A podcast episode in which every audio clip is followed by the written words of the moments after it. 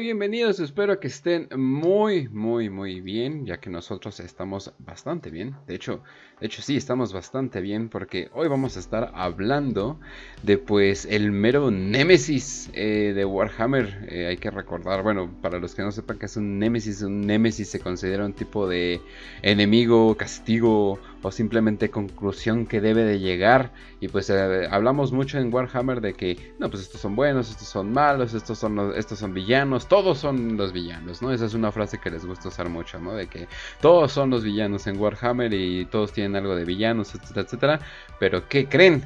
Hoy vamos a estar hablando de lo que yo considero personalmente el verdadero villano de Warhammer en sí.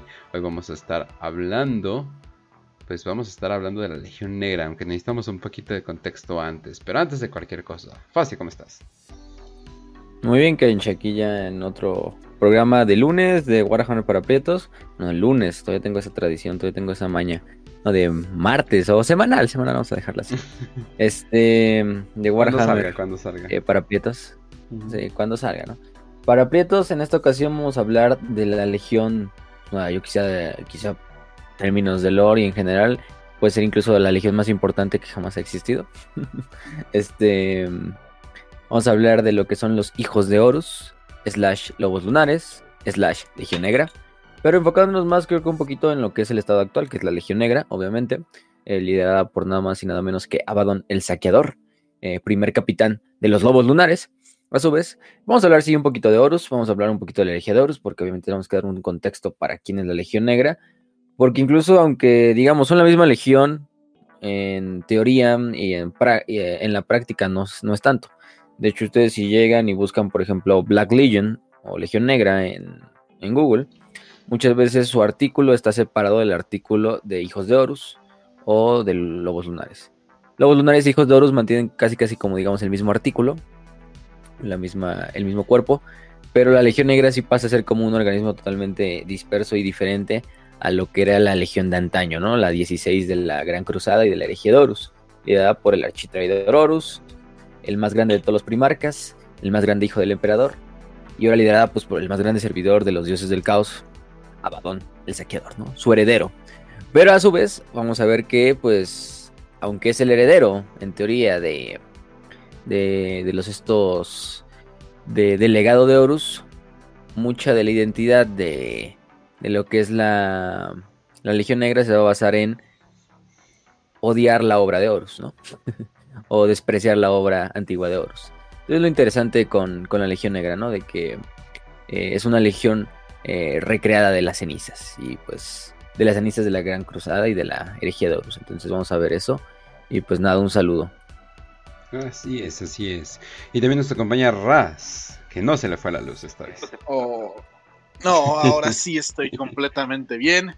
Eh, cuando dijiste el verdadero enemigo, el verdadero villano de Warhammer, yo pensé que dijiste que ibas a decir, perdón, eh, el pinche precio de las miniaturas, porque sigue aumentando y ha aumentado muchísimo el precio de las miniaturas.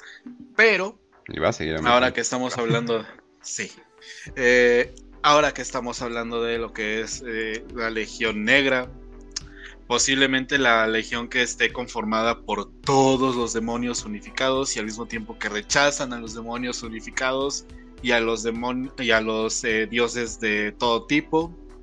Eh, yo voy a decir esto de todas las legiones traidoras. al menos yo creo que la legión negra se lleva por mucho el top 1. Eh, seguido de ellos están siempre los guerreros de hierro pero sí, son el villano perfecto que está en Warhammer. Eh, no ha habido Cruzada Negra sin. Digo, bueno, sí, no ha habido eh, Cruzada Negra sin Legión Negra. No ha habido eh, eventos traumáticos para el Imperio sin que esté involucrada la Legión Negra. Y pues sí, aquí estamos a punto de hablar de Abaddon, el Brazos Locos. Los que sepan de esa referencia, mis respetos. Está completo, está completo todavía. bueno, no sé, cómo, magia del Warp, quién sabe qué chingados está haciendo. Pero está completo, está completo. Pero bueno, eh, y bueno, vamos a... Esperen un momento. Huele diferente esta habitación. ¿Qué está pasando aquí? Ah, esperen, nos acompaña un tipo cualquiera. Un tipo cualquiera de internet. ¿Cómo estás? Buenas, buenas. Aquí hablando sobre el mejor premarca de todos, que es Abaddon, sin duda. Obviamente. Y igual de la Legión Negra, que pues son los villanos, como ustedes dicen, más grandes de todo Warhammer. Un gusto poder participar en la llamada. Así es, y pues digo, también algo muy importante que no hemos, eh, bueno, ya lo vamos a estar mencionando, eh, pues los memes de que Abaddon, este, eh, este güey perdedor, etcétera, etcétera, pues yo lo he visto que está mucho ganando, yo, yo lo he visto bastante activo, yo lo he visto ganando en general, entonces creo que ese meme ya se puede ir a descansar, porque al parecer Abaddon no solamente está ganando, sino no, no, no para, no para de ganar. Eh, tal vez obviamente pues pasaron muchas, muchas cosas antes, sufrió derrotas, etcétera, etcétera, pero pues ha estado logrando eh, sus, lo que todo lo que ha, todo lo que ha querido hacer lo ha estado logrando. Y pues obviamente terminó, culminó ahorita con el estado de la galaxia actual. Y si estoy correcto en mi predicción, va a terminar con la propia muerte del emperador y el fin del imperio de cómo lo conocemos. Pero esas siguen siendo mis teorías. Pero siento que Warhammer se va a menos que haya pasado lo de Bastor, ¿no? de It's Over, mm. It's Over Bachelor. We didn't make it. It's over. Eh, it's, over, por dos. So Infinito. Este, etcétera, etcétera. Así es, así es. Y, pero también antes nada más vamos a estar mencionando tantito sobre qué ha estado pasando en Warhammer. Sí, ha habido varias cosas, ¿eh? ha habido varias noticias. Creo que lo más importante fue este teaser trailer que se sacó hace pues pues ayer, ¿no? Ayer que fue domingo. Eh, yo estaba ocupado y de repente veo un pinche ojo de un tiránido a la verga. ¿Qué significa ese desmadre? Este. Y ya, pues el tráiler que dura como 15 segundos, o el teaser más bien, porque es un teaser. Vemos lo que es el ojo de un tiránido, probablemente un Gante, un Gene Stealer, quién sabe. Em, y en su reflejo, en el reflejo de su ojo, vemos lo que es un exterminador, ¿no? Un exterminador, en el video se ve claramente que es un ángel sangriento por el esquema de colores, rojo y blanco. Pero si se van a la miniatura se ve un ángel oscuro, curiosamente. Que los ángeles oscuros pues últimamente han estado en la boca de todos por lo del tercer libro de Bastor, por lo de la caja de esta que se sacó de miniaturas, de Set, de, Bastor y Israel, etcétera, etcétera. Y pues ya hay muchas teorías. Eso, el video se llama Ecos de la Disformidad, Ecos from the Warp. Em, y no sabemos más, es lo único que nos dieron, ¿no? Nos dieron eso de ecos de la... Y, simplemente lo que te dice es que a través de la gran cicatrix maledictum han interceptado una psíquica transmisión, una transmisión psíquica misteriosa, ¿no? Este, ¿qué significa esto? No lo sabemos. Bueno, pues eso es lo que nos dan. Pero tenemos que el próximo, em, ¿cómo se llama? 22, miércoles 22 y jueves 23 de marzo, a tener el evento de la Adepticon 2023. Que aparte de que pues es host de muchos eventos ahí en lo que es Illinois, va a ser en Chamburg, Illinois. Así que pues no sé si hay alguien de ahí que nos escuche, pues, pues aviéntese, verga. Eh, donde siempre por lo general en estos eventos que hay torneos, venta de miniaturas, torneos de pintura, etcétera, etcétera. Pues también lo que hacen son sacar previews, ¿no? Previews de nuevas miniaturas, de nuevos libros, de nuevos cosas importantes, ¿no? O sea, iba a ver esta preview ese día, la el 22 de marzo. Desde ese día hasta. El evento dura tres días, no, cuatro, desde el 22 hasta el 26. Eh, pero lo importante va a ser el 22 y el 23 que van a ver estos anuncios de Warhammer 40.000, de Age of Sigmar, de Horus Heresy, de Kill Team y de Underworlds. Entonces es lo más importante. Al parecer creo que no va a haber de Black Library, pero bueno, no, no estamos tanto. Eh, horario en México me parece que será como a las este 9 eh, de la mañana. O no, más bien este, ¿cómo se dice? 9 de la noche. 9 de la noche. 10 eh, de la noche para, y 11 de la noche creo que para el resto de Sudamérica. Eh, ahí sí no sabría decir los usos horarios exactos. Pero más o menos es ahora. Entonces, ahí están poniendo luego sus calendarios de a qué hora se va a transmitir en cada parte del mundo. Y pues no sé qué esperemos, no sé, muchos teorizan de que ese ojo de un tiránido con un exterminador es algo obvio, que habla sobre, no sé, una reedición de Space Hulk, Eh, que digo, man, por mí bien, ¿eh? O sea, Speedhawk es uno de los más grandes juegos eh, colaterales de Warhammer. Y verlo de nuevo aquí ya con novena edición, pues no estaría mal. Pero bueno, no sé si ustedes algunos tienen alguna duda, alguna teoría o de qué puede hacer o qué pedo con ese desmadre. No, yo digo que va a ser una nueva caja. Sí, sí, También. sí. Pero curiosamente tiene estas dos partes de. De, de tanto, ¿cómo se llama? Ángeles sangrientos y ángeles oscuros. Yo creo que eso es adrede. No sé por qué en una imagen tiene uno. Si, o sea, ¿para qué hacer dos imágenes cuando ya tienes una? La del video. Entonces, está interesante, ¿no? Quién sabe qué voy a hacer al final de cuentas, como ya dijimos. Pero, pues, vamos a esperar, vamos a esperar. Y en otra noticia más pequeña, ha habido lo de la revelación de ciertas armas, de lo que van a ser las próximas miniaturas de, de Old World, de Fantasy, Fantasy renacido prácticamente. Eh, no Age of Sigmar, sino Fantasy, bien, bien, bien, como lo conocíamos y lo amábamos. Eh, sacaron unos cuantos, pues se llama el, el artículo revelando las armas de guerra de, de, de Old World, ¿no? Y muestran lo que son, pues básicamente se ven lo que es las miniaturas, los moldes de las miniaturas, los esquemas 3D de las miniaturas, de espadas, hachas, cascos de Bretonia.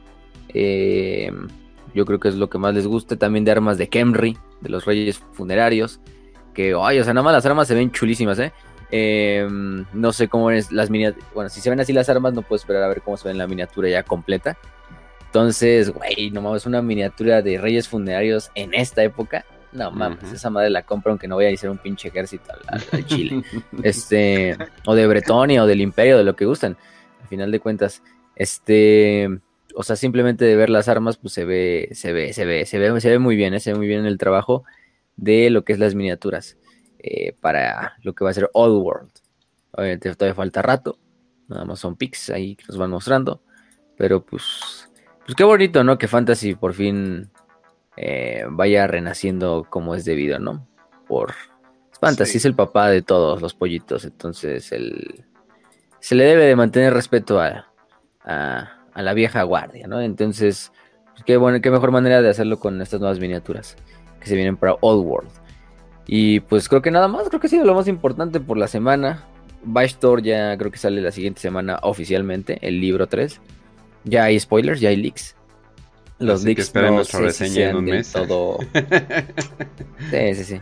Porque tenemos que buscar primero que nada el libro.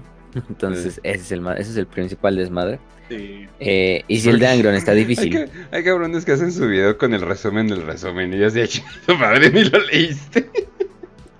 Sí, sí, sí. Con el, resumen que viene en el Lexicanum, por ejemplo. De hecho, básicamente, libro Angron y libro Abaddon ya están resumidos en el Lexicanum. Y el libro Baxter, que es 3, ya está nada más como la entradita así de lista para que el en el momento en que le den el puto libro, se ponga a editarlo enfermamente los, los güeyes del Lexicanum. Este. Pero sí, no, este, al final de cuentas. Pero por los leaks que han salido de memes de algunos grupos, tanto de inglés como en español, pues, señor Abaddon, nos papearon. Entonces, pues nada más nos queda eso. Si quieres, pon la imagen, Kench, ahí de nos papearon. Al final de cuentas, es lo único que tenemos. No lo tómenlo con pinzas. Este, así que no sé, no sé. No sé si creerlo, pero puede ser, puede ser por el contexto que dan más o menos de lo que pasó. Pero te digo, no Oh, sé, yo, wow, yo hasta ver el libro y leerlo por mi propia parte. O que este güey, este güey que saque videos muy chidos que se llama. Ay, no me acuerdo cómo se llama el güey, pero el güey dice que hace muy buenos videos de lore. Este, saque un resumen y lo voy a tomar. ¿Quién lo en ¿O? O la voz de Horus, o la voz de Horus también. Ah, también. Este. Oye, ¿quién hizo Sí, sí, del. ¿Cómo se llama? Una timeline del tiempo de 40k, pero por Taisi. Ese güey, ese mero güey. ¿Quién es? quién- güey, Era, ¿No era Güey. Mayor Killer? Al chile yo siento, o sea, ya sé que es grande, o no sé si hasta hace poco está haciendo, o simplemente no, o sea, no pasó por mi radar. Ah, ah, mira, hace 10 meses que hace videos. No mames, qué chingones videos hace, o sea, pero hermosísimos videos haces, las voces, ¿cómo se llama? Las cuál, cuál? actuaciones. Eh, Warrior Tier se llama. Sí, ah, ya sé. Le hizo a los Yo me refería y también no ese güey. mames, está hermoso, güey. Sí, aunque el de, ¿cómo se llama? El de Tracing le quedó súper bien. Eh, sí, obviamente hubo una que otra cantidad de headcanon, pero de hecho sí está como que bien... Eso tienes que hacer. Con mucho de Warhammer tienes que hacer a veces headcanon, pues, si quieres sacar. No, no puedes sacar conclusiones al 100%, ¿no? Sobre todo cuando quieres hacer este tipo de contenido. Pero Jesus Christ, qué, qué, qué buenos videos ese güey. Definitivamente. También Arbitorian, Arbitorian, ya me acordé, es el otro güey que es Ah, también hace muy buenos, sí, también, también. Ya tiene sus resúmenes igual de Arx Foeman. Entonces. De hecho, su. Eh, nada más esperando ahí que, saque el de Bastor, la verga. Bueno, no su vieja, pero su una amiga de una amiga de él hace, ¿cómo se llama? Hace entrevistas a autores de Warhammer, ¿cómo se llama? Y también los y los hace muy bien. Como que todo ese circulito como que se enfoca en, cositas chidas, la verdad. Muy bien, muy y...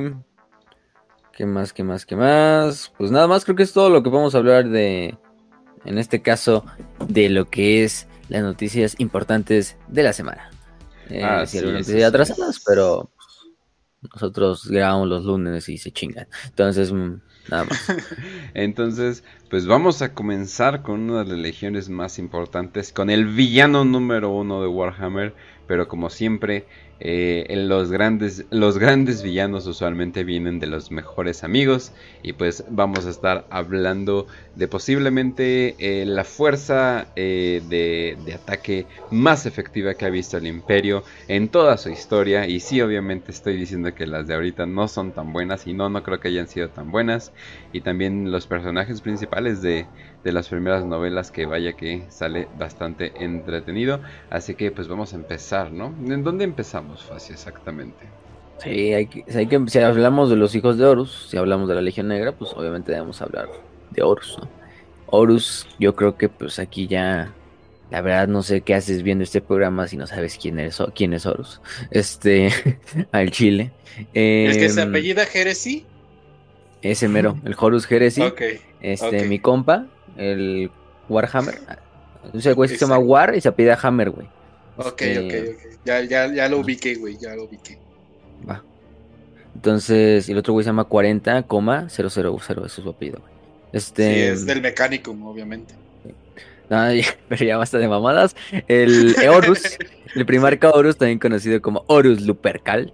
El, el, el quizá más grande que jamás ha existido, hijo del emperador también uno de los humanos más grandes que jamás ha existido.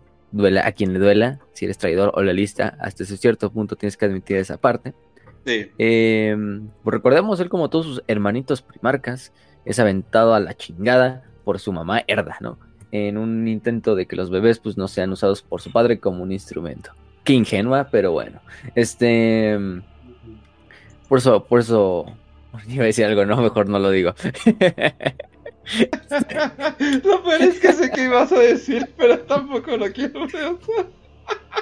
Tengo una sensación de por dónde iba. Vamos a poner un emoji de tacita de café. sí, dejémoslo ahí. Ahí está, ya les escribí en el chat para que ustedes lo puedan ver, porque no vamos a decir eso en, al aire. Oh, shit. Oh, no diré nada. Ah, no diré, ni yo con el mismo diría eso, Facio. Te quiero un chingo, Facio. Y además no, además no son fechas, no son fechas. Bueno, entonces, pues Herda pendejamente los avienta a la galaxia y, y caen en diferentes lugares. El buen Horus cae en el sistema Cetonia, bueno, en el planeta de Cetonia más bien, cercano a lo que es el sistema solar. Eh, está de hecho ese, ese, ese, lugar en lo que es el segmento solar. De hecho, pues por pura, por pura distancia es el lugar que el emperador por lo general va a buscar, o de los primeros lugares donde el emperador va a llegar, ¿no? Pero bueno, llega a este planeta. Y recordemos que Cetonia para ese entonces, post era oscura la tecnología, era un planeta que prácticamente era un planeta, un Mad, Mad Max hecho un planeta, ¿no? Prácticamente es la, la vida en Cetonia era una vida enfocada en lo que eran las bandas, bandas criminales, bandas que sobrevivían en los desiertos eh, de, de, de, Cetonia. Cetonia era un planeta que todos sus recursos naturales pues ya habían sido como agotados eh, por el Adeptus Mechanicus ya muchos años antes. Y pues era un planeta pues en ruinas, abandonado, eh, volcánico, rocoso, lleno de catacumbas, de plantas industriales eh, deshechas, de, mina, de minas gigantescas de tamaño continental o del tamaño de un país que podían ser pues, explotadas por diversas bandas que pues sobrevivían así, ¿no? Entonces, Güey. pues es la... Cetonia se regía bajo la ley del más fuerte, básicamente. Quien podía. Ajá. A ver, déjame entender, es desértico, lleno de rocas, es rocoso, ¿no? Desértico, se rige por bandas y pues por lo que me cuentas, la vida era muy difícil en ese momento. Güey, es Chihuahua. Horus es no, chihuahueño. Guagüeño. Más o menos honorario, porque pues, él no es de ahí. Y de hecho no pasó mucho tiempo ahí tampoco. Eh, él es descubierto por una banda cetoniana liderada por un tal Kagedon, así se llamaba. Esos nombres los van a ver mucho porque de hecho es este como tradicional de los nombres eh, cetonianos que tienen esa como terminación. Ya vemos no solo con estos nombres, sino como con Tormagedon, em, el padre de Abaddon que era um, Tarkeradon, si, ya- si no mal recuerdo Mm, también tienen todos estos nombres. Pero Horus llega y pues encuentran este pinche bebito. Este bebito que pues de repente, bueno, qué pedo, ¿no?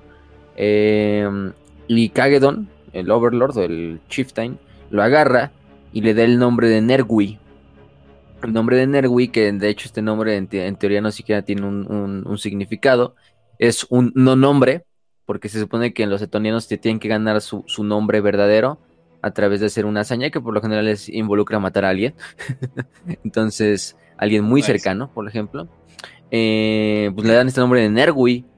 eh, crece bajo la enseñanza de Kagedon. eh, y pues prácticamente es, en- es parte de la banda, ¿no? Curiosamente, curiosamente, lo que pasa con este, con Aurus, a diferencia de otros primarcas que desde el primer momento se ve que pues son, son primarcas y pinche bebé de 10, a- de 10 meses ya del tamaño de un niño de 5 años y la puta madre, ¿no? No, lo que pasa con Horus es que hasta cierto punto tiene como, o lo que te dan a entender es que tiene como un crecimiento, pues así normal, o sea, crece como un joven humano relativamente normal, Mm. sí, mucho más musculoso, O sea, para pero no al primarcas- nivel de como verías a sus demás hermanos, ajá. Para primarcas sería un Sí, late para bloomer, primarcas. ¿no? O sea, eh, ¿cómo, cómo podemos Eh, sí. traducir eso? Eso es que se tardan en Crecimiento crecer. tardío. Mm, Ajá, pero luego Sí. cuando, pero luego cuando crecen dan, dan el putazo, ¿no? Es de que, ay, cabrón. En este- el vergazo, exacto, Ajá, exacto. exacto. Sí, pero encabronado. Y pues Nergui se para, es parte de la banda. En una de esas aventuras por los, por los, por las Wastelands, eh, el buen Nergui eh, se encuentra con lo que son unos, unos tech priests, unos tecnos sacerdotes que están ahí minando ahí a la chingada. eh, cercano a lo que es donde cayó el pod, donde venía el bebé primarca. Entonces, pues Nerwin no sabe ni siquiera con lo que está viendo, mata a los tecnos sacerdotes pues, en defensa y pues, están agarrando a esa madre y, y- bueno, ¿no? De repente agarra el arma de uno y se le, se le lleva de vuelta a Kagedon. Kagedon lo, lo recontracaga porque le dice, aquellos que mataste van a venir en busca de venganza, sus compañeros. Entonces van a venir a la pinche eh, sede de la tribu, aquí a nuestra guarida, nuestra aldea, y nos van a hacer mierda, ¿no? Entonces, pinche chamaco pendejo. Este, no te voy a dar ni siquiera tu nombre, tu nombre de kill por este incidente, porque lo, lo que hiciste fue una estupidez, ¿no? Casi, casi. Em, eh, el pinche chamaquito se encabrona. El, el adolescente, vamos a ponerle, porque pues, probablemente sí es un adolescente en este, en este entonces. Eh, y sí, efectivamente, el Mechanicum, al ver que ciertos adeptos que estaban ahí buscando estos artefactos nunca responden, nunca regresan, pues llevan y rastrean todo lo que es la. rastrean el asesinato hasta lo que es la, la tribu de, de Kagedon, ¿no? Y la, invaden, pues sí, la invaden, este. eh, mientras este. como tal. eh, presentes ahí en lo que es la, la, el como mausoleo central o el lugar central de la tribu o de la banda, Kagedon, y bueno, además ya prácticamente toda la banda ha sido exterminada por la por el Mechanicum. Kagedon le dice a Negui, a Nergui más bien, que lo asesine para que se pueda ganar su, su, su verdadero nombre. Ellos le ponen kill name, ¿no? Su verdadero nombre de asesinato. Este Nergui sí, obviamente agarra y mata a Kagedon, a su padre adoptivo, si le queremos ver así. Y ahí sucede algo muy curioso, que de repente en el momento que hace ese acto, eh, Horus es como si se despertara algo dentro de su psique, dentro de su cerebro, dentro de su memoria, y empieza a recordar cosas de la galaxia, tecnología, su infancia, o sea, su infancia me refiero a, bueno, sus primeros minutos de vida me refiero a al momento en que está en el laboratorio en el Himalayas, siendo creado por el emperador, eh, y de repente incluso su cuerpo empieza a pinche hincharse así como si de repente empezara a crecer aceleradamente así eh, como sus demás hermanos hasta que pues de repente llegan los tecnos sacerdotes eh, y lo que encuentran es un cabrón como de dos metros, tres metros si quieres y más, este gigantesco ahí calvo y de repente y Nerwi se proclama a sí mismo, se da su auto, se, se autonombra como Horus, que es digamos el nombre original que el emperador tenía para él es como un pedo ahí de. Así de. del reencuentro, o sea, con su propia. con su propio ser y, y Horus se convierte en el Horus que conocemos, pero a través de este ritual que consiste en matar prácticamente a su padre, eh, a Kagedon. Eh, se supone que obviamente ahí Horus no, responde con, violencia a los tecnosacerdotes, de hecho los tecnosacerdotes para ese entonces el mecánico ya parece entonces está aliado con lo que es el, imperio de la humanidad. Dicen, no, pues esto, esto lo está buscando, esto es uno de los que está buscando el emperador, no, este es uno de sus pinches hijos. Y se lo llevan desde Tony a Terra, ah, junto a varios de sus, de sus camaradas. Y llega a Terra, se arrodilla frente al emperador, toma, eh, se entrevista, obviamente él ya sabe quién es su padre y, para qué le está destinado. Y obviamente pues le, rinde le rinde honor y le dice, pues voy a servirte como uno de tus demás hijos, ¿no? Y es el primer primarca en ser encontrado. Y se mantiene creo que como por 30 años, siendo el único primarca que está al lado de su padre, hasta que luego encuentran creo que a Lehman Ross, que fue el siguiente. Em, sí, fue Lehman Ross el siguiente. Pero, bueno, hay, buena, hay varias historias también, hay varias historias. Hay otra historia eh, que reclama que Horus fue o regresó por su propia cuenta a Terra. Eso en especial nos referimos a el libro de Horus Heresy, Book One, Betrayal, que son esos libros antiguos creados por, Alan Blake. Entonces, pues en parte rascarle y saber cuál es la verdadera, pues en realidad es la primera que les contamos, que es lo que se sacó en, en ¿cómo se llama esta historia de, eh, de sangre del emperador, de la propia novela de Horus, de Primarca, entre otras cosas, ¿no? Porque algunos incluso creo que recordarán que había versiones antiguas de la historia donde se supone que el que, digamos, adoptaba a Horus y lo criaba era Abaddon. ¿sí, no? El, hombre que se convertiría en Abaddon. Pero no, eso ya no es así. Pero. Yo me acuerdo de la versión que decía que Horus simplemente era un general y ya. Que no era un bandido, había una versión que también era así como de un pirata intergaláctico y que el emperador lo encontraba. La primera, la primera era un general que se, o sea, que básicamente se, se traicionó el imperio y se rebelaba pero era pues básicamente who, o sea, era, era un don nadie básicamente, pero tenían que tener una razón para tener figuritas de otro color y por qué pelear. Eso era todo. Exactamente. También pues ahí se re... también en la última novela de Alfarius eh, esa la novela de Alfarius también la de ah, la cabeza de la isla ¿O cuál? Ah, sí, cierto. Y la de la Head of ah, eh, ah, sí, el único primarca y, marcador con alfarios en el bolsillo, ¿no? O sea. Ajá. Pero bueno, al final vamos a quedarnos con esa versión de la que les acabamos de contar, que es la de Nergu y todo este desverga. Em, pero bueno. ¿Qué más podemos decir? Em, si vamos a hablar de Horus, entonces cabe hablar de Abaddon.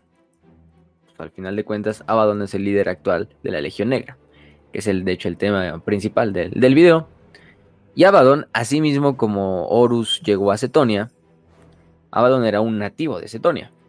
Él era prácticamente hijo primogénito de un tal Tarkeradon, que era uno de los más grandes, o quizá el más grande, incluso los caciques de la guerra eh, o criminales de Cetonia.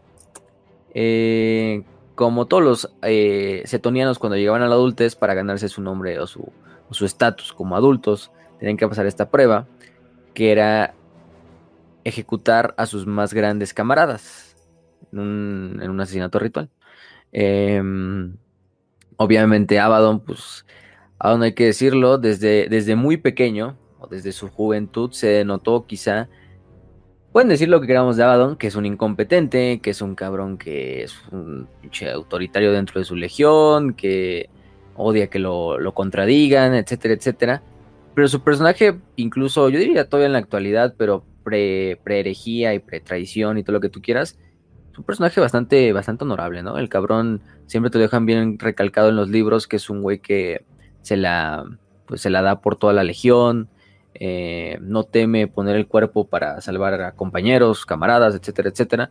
Y Adam, pues obviamente se, en, esa instancia del, asesinato que tiene que hacer con sus, amigos, pues se rehúsa y, dicen, yo no quiero ninguna pinche casi casgo, yo no quiero ser, ser cuando tú te mueras el rey, ni nada, ni el líder. Y lo que hace en vez es matar a su padre y matar a sus guardaespaldas. Este, y acaba con la vida de Tarkeradon, su padre, eh, y pues de ahí es exiliado. Bueno, él se autoexilia prácticamente por, por primero que nada, por, eh, por no querer ser un rey, no querer ser un líder, no querer ser un cacique. Eh, y aparte porque pues, su tribu lo va a ver con malos ojos después de haber matado a Tarquerado, ¿no? De esa forma. Un momento, ¿no? ese cabrón que pensó fuera de la caja? Sí, sorprendentemente sí. Lo sigue haciendo hasta cierto punto, de hacerle esa parte. Mm. Yo admiro la parte de donde yo no soy un pinche puppet de los de los de los ah, dioses del caos. Quizá lo dice a lo mejor tanto en la práctica no es del todo cierto. Al final el caos todos en teoría todos Mira, la intención ahí está. Pero la intención ahí está, que es lo más importante. Lo acabamos de ver en el episodio anterior, que fue el de hablando de los spoilers de Arks of Hope en Abaddon, eh, donde explicamos esa parte de cómo Abaddon incluso desdeña hacia todo lo que tenga que ver con los dioses. Y él dice, yo utilizo a la, al caos como una herramienta nada más, ¿no? No es lo que él trata de hacer. Eh, pero sí, entonces mata a su padre, se exilia, pero por ahí se une con otros güeyes que a lo mejor lo siguen, que se los va encontrando por el camino, forma su propia banda. Eh, se dice que el cabrón es un güey masivo, así gigantesco, feroz, cabrón, pero noble también en el centro. Se vuelve una pinche leyenda pues, entre todas las gentes de Cetonia. Eh, eh, en una de estas es, salvado por, por unos, por unos, eh, eh, por unos compañeros de una, de una emboscada, eh, de una banda rival. Y ahí Abaddon se confronta con lo que es Hastor Sejanus y un tal Siracul. Hastor Sejanus, que parece entonces ya era como tal. este. Capitán de los Luna Wolves, la cuarta compañía, que ya los tenemos formados le dice, pues vente pa, vente pa. Este, yo y ¿qué crees? Tenemos este desmadre, pues ya nos reencontramos con Horus y, y, todo el desvergue, él no sabe quién es Horus. Pues quién es ese güey a mí que me hablas, ¿no? Abaddon sigue siendo ahí hasta cierto punto un simple humano. Pero le dicen, pues vente y conviértete en un Space Marine, ¿no? Y ahora hay que hablar de esos Space Marines, que obviamente son los Luna Wolves. Estos Luna Wolves, que son la legión, el primer nombre de la legión, la Legión 16, posteriormente llamados hijos de Horus, renombrados en, la Gran Cruzada, pues venían prácticamente de, ciertos clanes de cazadores, de lo que es el de las regiones de Terra conocidas como el Bowl Yutrigan y los y las sub este no sé cómo se putas madres diga eso en español, la verdad, para que te miento, déjame lo traduzco. Eh, el chiste es que viendo y yo investigando no pude encontrar efectivamente de qué zonas geográficas puedan estar hablando. Los barrios marginales de la subplaca de Samsatian, así. bueno, esos son. Este. Hmm. Samsatia. Mm, suena algo asiático, pero central así. No sé. Ajá, sí. Y el Yutrigan, pues también, pero bueno, eh, no es tan importante. Es que me gusta siempre decir esa mamada de de dónde son las, diferentes lugares. Em, porque pues ya vimos, ¿no? En otras legiones, algunos son anglos, los guerreros de hierro son tejanos, ah, este, otras cosas, ¿no? Este, pero sí, sí, sí. Venían de esas pinches zonas.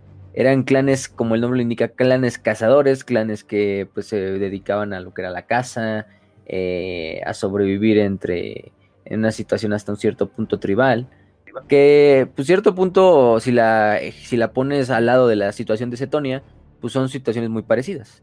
Entonces no hay tanto, digamos, problema en, en a la hora también de, generar esta comunión entre lo que van a hacer la gente de Terra originaria y la gente de lo que es este eh, de, de, de, Cetonia, ¿no? Entonces tenemos estos primeros hijos de Horus, estos primeros lobos lunares.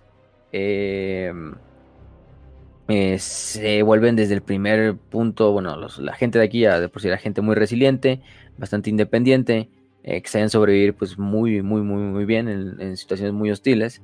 Se vuelven tropas de choque espectaculares en las primeras etapas de lo que es la guerra de unificación o las últimas guerras, las partes de la guerra de unificación y se vuelven el, el núcleo de lo que es la 16 ellos esta legión va a participar en la conocida como Primer Pacificación de Luna, que oficialmente de hecho es la primera batalla de la Gran Cruzada, que es la subyugación de los, de los cultos eh, este, selenitas de, de, Luna, tus cultos genéticos. Eh, ahí es donde pues, los lobos lunares, que en este entonces todavía no se llamaban así, hacen una de sus más grandes acciones, donde prácticamente incluso los selenitas en unas horas, unas cuantas horas, los helenitas prácticamente se rinden, ¿no? Incluso y, le exigen al emperador, ¿no? De este ata tus lobos de nuevo, ¿no? Llama a tus lobos porque no más están haciendo cagada. Este y de ahí se ganan ese sobrenombre. Los lobos, primero que nada, los lobos del emperador, que era un nombre no oficial, no oficial, que se mantuvo, se le seguía llamando la 16 pero también se les decía por las demás fuerzas imperiales como los lobos del emperador. Aunque sí ya teníamos a los lobos espaciales, pero eso es diferente. Eh, aquí tenemos a otros lobos. No es hasta que se reencuentran con lo que es eh, como tal eh, Horus que se les da el nombre oficial de Luna Wolves, ¿no? Este, de lobos lunares, como les quieran decir. es lo interesante.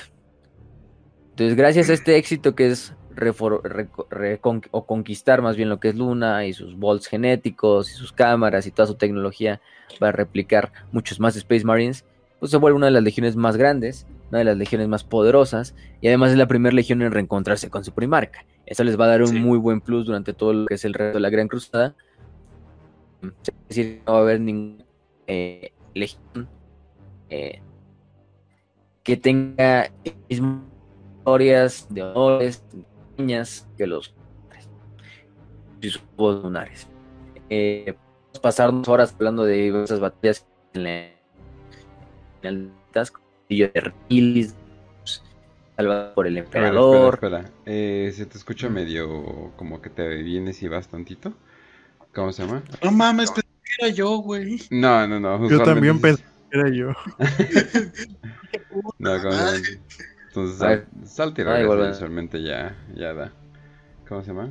Decías que habías tenido lag, entonces no, no, no me sorprende que luego te, te falle. Pero... Ok. Muy bien, muy bien. en pocas palabras, pues e, estos pinches marines espaciales se pusieron todos locos. Así es. Y Pero... A ver, ¿cómo, ¿cómo se escucha fácil? Bueno, probando. 1, 2, 3, 4, 5, 6, 7, 8, Bastante bien. 10. Ya, ya, ya, ya, ya. Perdón, gente, la, las cosas técnicas no siempre se pueden evitar. Así que ni modo.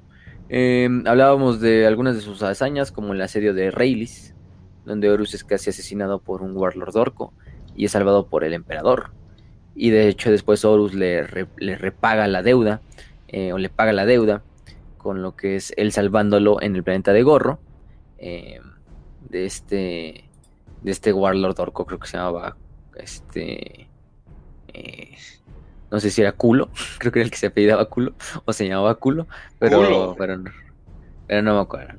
Este, creo que sí era el, el que estaba presente ahí. No es tan importante, pero, pero sí. Eh, ¿Qué más? Este, tenemos la otra parte de la Legión Negra. Entonces, una vez ya reencontrándose con Horus, pues empieza a hacer una campaña de reclutamiento masivo en lo que es, en lo que es eh, Cetonia. De hecho, Cetonia van prácticamente eh, como tal miembros del Mechanicum, así este, en expediciones o miembros de la Legión. Y se empiezan a reclutar así miles de cabrones, miles así de... Literalmente se capturan bandas enteras de estas bandas criminales que habitaban las, las colmenas eh, y se le recluta así, muchas veces voluntariamente se ofrece. Pues, eres si tienes esto, pues va a tener seguro. creo, que sí. creo que sí, creo que sí. ¿eh? Bueno, ya más bien ya volvió el, el la, la, la, trabación. ¿Cómo se llama? Probando uno, dos, tres. Demonios. Sí, pa parece ser de conexión. O sea, porque no es del micrófono. Dos minutos, dos minutos. Va que va. ¿Sabes qué? ¿Sabes qué está pasando, güey? Tú, mm. tú, sabes, tú comiendo. Eh, quién le dijo? No escuché. ¿A quién le pasó la batuta? Sí, así, no, sí, digo, güey, yo creo que como estamos hablando de, de, Abaddon y Horus, la Inquisición simplemente... Y bueno, estábamos hablando del asedio de Reylis, asedio de, Gorro, donde se salvan la vida uno y el otro, el emperador y Horus. Eh, y siguen todas las campañas, ¿no? Conocemos la cruzada de Ulanor, pues ya muy, muy, muy conocida. Sorprendentemente con esta legión no pasa lo que los amos de la noche, una legión de criminales, pero pues, estos criminales bajo la disciplina y el liderazgo de Dios se mantienen completamente. Pasado se queda a cierto punto olvidado. El pasado criminal muy conocidas de, de y, pero sí, gente si escuchan cortes es porque hay problemas técnicos, pero ustedes tranquilas. Este, seguimos con esta parte. Horus y su legión ya entra la Gran Cruzada, se convierten en la legión, ya dijimos, más victoriosa, más laureada de todas, ¿no? También la más grande, posterior, bueno, no la más grande, eh, bueno, quizá la más grande metafóricamente hablando, no la más grande de números, eso siempre van a ser los Ultramarines. Pero yo creo que incluso los Ultramarines podemos decir que es la única legión que se les llega a acercar más o menos en cuanto a honores, conquistas, victorias. Pero bueno, porque Gilliman la está comandando, ¿no? Eh, y tiene una pinche infraestructura detrás muy, muy, muy cabrona. Eso, eso ayuda bastante. Eh, pero bueno, entonces. No quiero hablar todo de la herejía porque ya tenemos una pinche saga entera hablando de videos de la herejía. O sea, vayan a checarlo ahí. Perderíamos bastante, bastante tiempo. Incluso yo diría que la herejía la vamos a saltar como tal. Obviamente sí, durante este episodio de, de lo que es la parte de, la guerra contra los Interex, contra esta civilización humana bastante avanzada, sucede el cambio de nombre, ¿no? Sucede el cambio de nombre, donde hasta cierto punto, digamos, Horus es, si lo queremos ver desde una forma humillado, al nunca poder, este, al, al perder la capacidad de, llevar, llegar a un acuerdo con lo que es la civilización Interex, que le pega mucho, y de hecho desde ahí son renombrados como los hijos de Horus. La legión pasa a denominarse ahora sí los hijos de Horus. De hecho, cambia todo su esquema de colores, su, sus emblemas, su nomenclatura, etcétera, etcétera. Van a meter muchas de las estructuras que tenían, sí, de los Luna Wolves, eso no se va a perder. El legado setoniano incluso creo que se va todavía más a aumentar.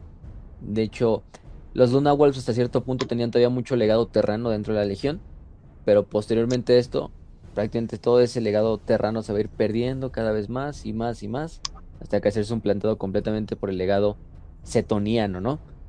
Y lo hemos reflejado, ¿no? En sus armaduras, que pasan de ser de este blanco de los Luna Wolves a este color verde, como verde pistache, ¿no? Hasta cierto punto es como un verde menta ahí raro que tienen los, Clarito, los, Verde. a mí me gusta, ¿eh? Me gusta.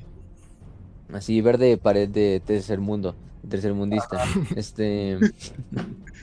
eh, ni me burlo porque yo la tengo pintada así, vale verga. Em, yo también, güey. Entonces, pues ni modo. La voy a repintar, ¿eh? Pensándolo. Mm, no me gusta ese color además. Para paredes. Para la armadura de Horus le queda bien. Este. Sí. la armadura está chido. La armadura se ve bien. Entonces se renombran los hijos de Horus. Recordemos que en esta parte también van a infiltrarse muchas de las sectas guerreras o de los. Sí, de las sectas estas guerreras dentro de lo que son las o los cultos propiamente que son cultos de origen de Avinita se han ido infiltrando en la legión principalmente hechos o potenciados por un nuevo actor que entra a lo que es el juego que es Erebus no que pasa a ser muy muy muy muy buen amigo de lo que es Horus y de, y de su legión no eh, que viene con buenas intenciones sin ningún tipo de maldad muy honesto muy honesto chao. Es humilde, es calvo, Ah. hay que confiar en él. Sí.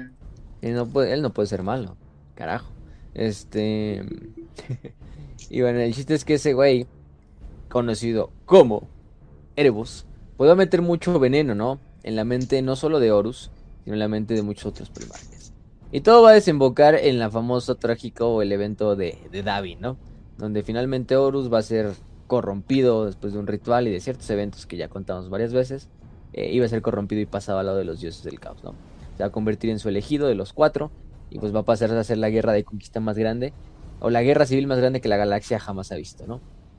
Que es la conocida como herejía de Horus. La famosa también- herejía de Horus. Y también conocida como una guerra civil que tuvieron los, iman- o los humanos por ahí por los necrones. Una También, pequeña también. guerra civil por los necrones. Una pequeña guerra sin comparación a la guerra en el cielo. Es como un pinche. Sí. no, pues no es nada, ¿no? Comparada con eso. Siete años de guerra en el cual solamente había superhumanos peleándose por ahí. Sí, ¿no? Pues la otra, el pinches dioses luchando. No mames. Ah. No, pues sí, está cabrón. Sí, sí, sí. Pero bueno. eh, hay que hablar. Recordemos que- Entonces, aquí quiero hacer un que corte. la, porque... la obra de teatro, la obra de teatro que Tracing al parecer organiza sobre Ah, la sí, guerra del cielo dura cuatro años. Ah. la propia obra de teatro. Sí. Imagínense, ¿no? que para un. Necron pues no es nada, pero imagínate, para un nosotros que estamos jodidos, que nada más vivimos 80 años en promedio, si bien nos va. este, pero bueno. Si bien nos va. Sin mear, sin nos dormir, va, ¿eh? Exactamente. Siete años. Oye, Eh, bueno, bueno, imagínense. años. Bueno, entonces vamos con esta parte. Quiero hacer aquí un corte porque en la semilla, digo, vamos a hablar un poquito de cómo era la organización de los lobos lunares hijos de Horus y la posterior Legión Negra, porque ya en teoría hasta cierto punto ya son dos, dos, dos organizaciones completamente diferentes, aunque proceden del mismo lugar. Esto, eso hay que tenerlo muy, muy, muy en claro. Sí, tienen un legado en común. Bueno, una procede de la otra. Pero bueno, la semilla genética de los lobos lunares, hijos de Horus, eran quizá una de las más puras eh, de todas las semillas genéticas que jamás ha existido. Muy, muy pocas en realidad mutaciones, la verdad eran mutaciones aisladas, random, este, aleatorias, que sucedían con algunos este, cabrones.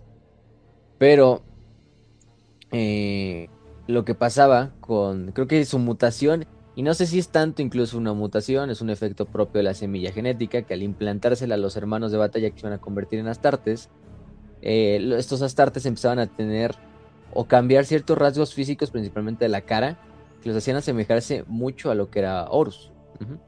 A Horus. Eh, eso hacía que pues la legión hasta cierto punto se viera como una pinche legión de clones, casi casi, este, de clones de Horus, de clones así pelones.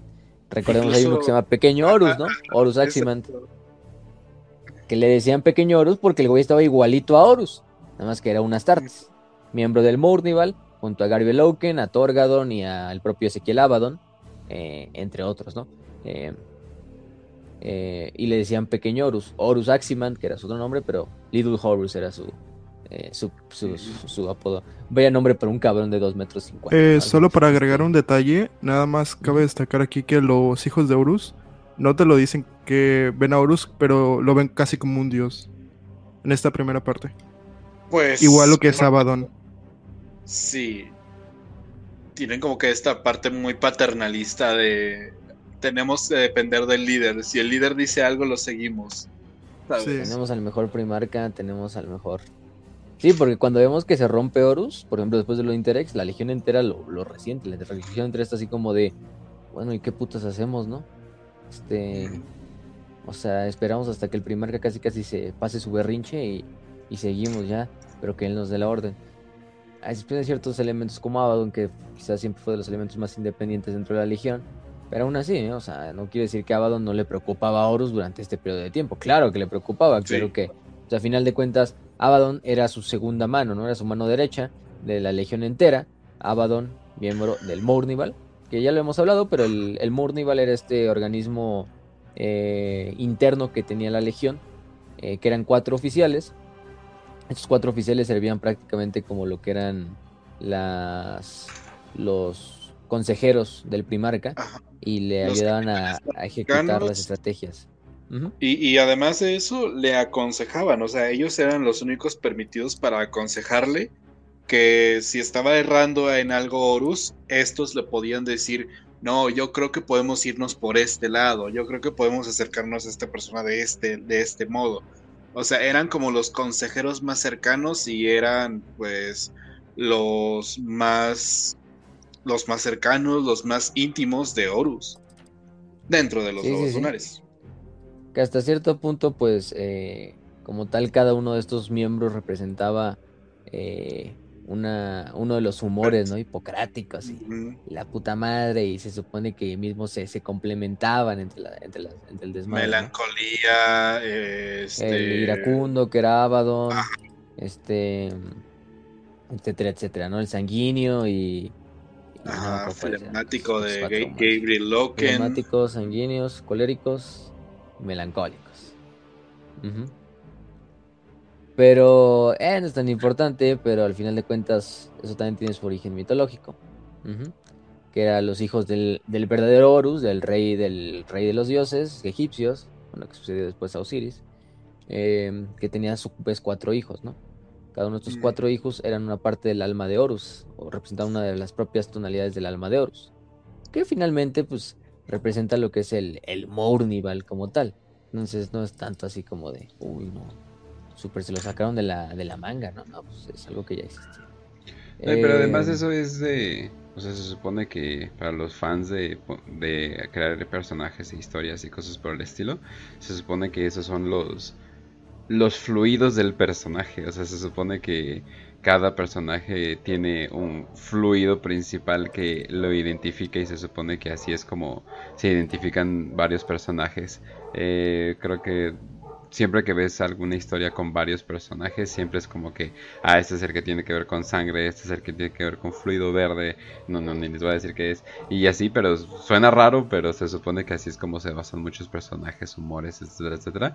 Ya luego creo que los pusieron en la pinche escala de, de las 16 personalidades y ya fue así como, bueno, ya acabamos, ya fue mucho más fácil, pero antes así le hacían con, con los personajes. Eh, vean, no sé, las personalidades de las tortugas ninja como mejor ejemplo. También, Son los cuatro ¿Sabes? humores, bilis negra, bilis amarilla, bilis flema y sangre. Sangre, sanguíneo, alegre, energético, vigoroso, apasionado, optimista. Tarik, Torgado, obviamente. Aquí voy a usar el Mournival eh, de los libros, de los primeros libros de la herejía. El Mournival va a cambiar de, de miembros, obviamente a Loken pues, va a convertir, va a ser traicionado por su legión y todo, pero bueno. Tenemos al flemático, que es el reflexivo, el justo, el tranquilo, el perezoso, el que adora la vida, todo el verga. Que en teoría, este. Si no mal recuerdo, era Loken, ¿no? El flemático. O era. O era Pequeño Horus. eh, el flemático era Loken. Loken, ¿no? Sí. Luego tenemos al que es la bilis amarilla, que es el perseverante, ambicioso, cabrón, apasionado, colérico, que es el colérico. Es Abaddon. Bueno, ya, creo que no es obvio decirlo, ¿no? Y finalmente el melancólico, ¿no? Que es el representado hecho- por el otro tipo de, de bilis negra. em, que no sé por qué Hipócrates decía que había dos bilis, pero bueno. Aximand. Ujú. El propio Aximand y pues... eh, o, o Pequeño Yo- Horus, como le quieran decir. O sea, y había más miembros dentro del Mornival, pero eh, estos cuatro son los que más resaltan, por así decirlo. Son los que más están cercanos a, a- a Horus, son los que se encuentran con él cuando ocurre el ritual. Y de hecho es Abaddon el que da la orden directa de que hagan el ritual para salvar al primarca. Y llega incluso a cometer violencia contra otros, eh, tanto de la Legión como humanos que están ahí, solamente para salvar a, a Horus. Ah, sí, cuando taclean a todo el mundo y a la verga. Una estampida de superhombres. Ajá, Sí, sea, ábranse, ábranse. Sí. Le dispararon a Don Chava. Este, ábranse a la verga. Este, sí. y van como pinches locos llegando a sala de urgencias así. O sea, David. Eh, Sí. esa escena está, está cagado porque ves la desesperación en los ojos de los, de los hijos de Horus y de, y de los miembros del Mournival. Ves un pinche Abaddon que está así casi de chillando así de, no mames, ábranse, cabrón. Se va a morir. ¡Ayuda! ¿Sabes? Mira, Este, bien cagados, bien cagados. O sea, muy épica la escena, muy pinche trágica, muy, o sea, lo que harían los Space Marines. Y te digan, "Ah, mira cómo todavía son humanos, pero es ese pedazo, ¿no? Entonces está el Mournival. Eh, la organización de, los hijos de Horus y de los lobos lunares era una organización de hasta cierto punto estándar, como lo eran en otras, en otras legiones más tradicionales, como lo son los Ultramarines, eh, como son los puños imperiales, etcétera, etcétera. Tenían compañías, cada una comandada por un capitán, pero había capitanes que no comandaban necesariamente compañías, ¿eh? O sea, había más de, de- por ejemplo, en una compañía podría haber más de un capitán, pero solo había uno que comandaba cada compañía. Por ejemplo, la primera compañía, que era la conocida eh, como La de los de exterminadores, ¿no? élite, Ujú. que era liderada pues por nada más y nada menos que el buen, este, como tal, ay, se me fue el nombre de este cabrón, de Abaddon, de Abaddon, de Ezequiel Abaddon. Y a su vez dentro de la compañía había dos unidades muy importantes, que eran los Justairin, que eran los escuadrones de exterminadores comandados por Falcus Craive, no por Abaddon, hay que tenerlo en cuenta, que Falcus Craive era un capitán. Así como igualmente este Abaddon era un capitán de la primera, Craive también, Craive, o sí, Craive le voy a decir, o también conocido como el, el hacedor de viudas, este, mm, eh, era el líder de todo lo que eran los Justairin. Aunque a final de cuentas el comandante de toda la compañía era pues el propio Abaddon. Entonces sí, Aba- eh, le servía a Abaddon y Abaddon pues, tenía control sobre tanto los Justairin y las demás escuadras, así como por ejemplo la escuadra de, de los de los estos catulanos, ¿no? De los River Catulan Squad, que era comandada por otro capitán que era Calus Ecadon. Calus Ecadon, que era también miembro de la primera compañía y capitán de la primera compañía, pero estaba supreditado a la autoridad de lo que era Abaddon, ¿no? Entonces, pues sí vemos que en una en un tipo de compañía, principalmente en esta primera, se ve lo mejor, o sea, vemos que a su vez tiene dos unidades subespecializadas, que son los Justairin y son los Catulanos, eh, cada uno con su propio comandante, pero todos debajo de lo que es el comando de Abaddon. Eh, y que de hecho mantenían un, un esquema de color diferente a lo que eran las demás compañías, que era el color negro. Eso creo que va a ayudar un poquito a que veamos de dónde va a salir ese, esa, ese famosa Legión Negra. Que no confundir con el grupo del Ku Klux Klan. Eh, ese es otro. Este, Abaddon, ¿qué haces ahí? Em, Y en el Medio Oriente, aparte. Sí, no, ¿Cómo no. chingados? No sabemos cómo, pero. ah, mira, tenemos un episodio en la historia en el que Tazcaltecas se enfrentaron a samuráis, así que. Mira, para empezar la cagaron, o sea, son un grupo de supremacía blanca y se hacen llamar la Legión Negra. Es como que ya la cagaste, güey. Ah. ya. it's over. It's over. Sí, sí, sí.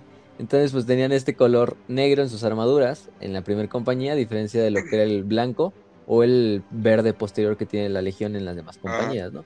Y cada compañía tenía diversos tipos de escuadrón, o sea, diversos, ya fueran tradicionales, ya fueran de, de asalto, exterminadores, porque sí había exterminadores fuera de la primera compañía, ¿eh?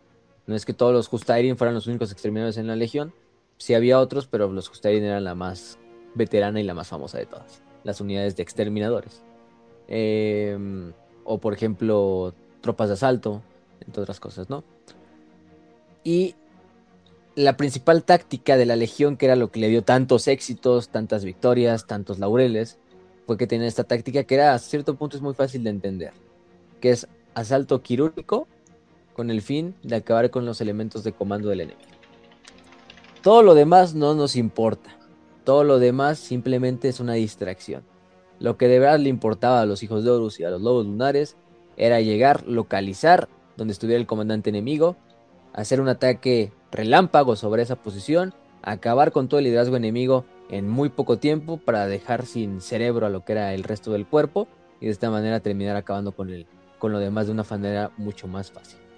Por eso era muy conocida la táctica de pues, Justairin, hacían ataques rel- eh, relámpago teletransportados junto a los grupos catulanos, incluso el propio Horus a la cabeza.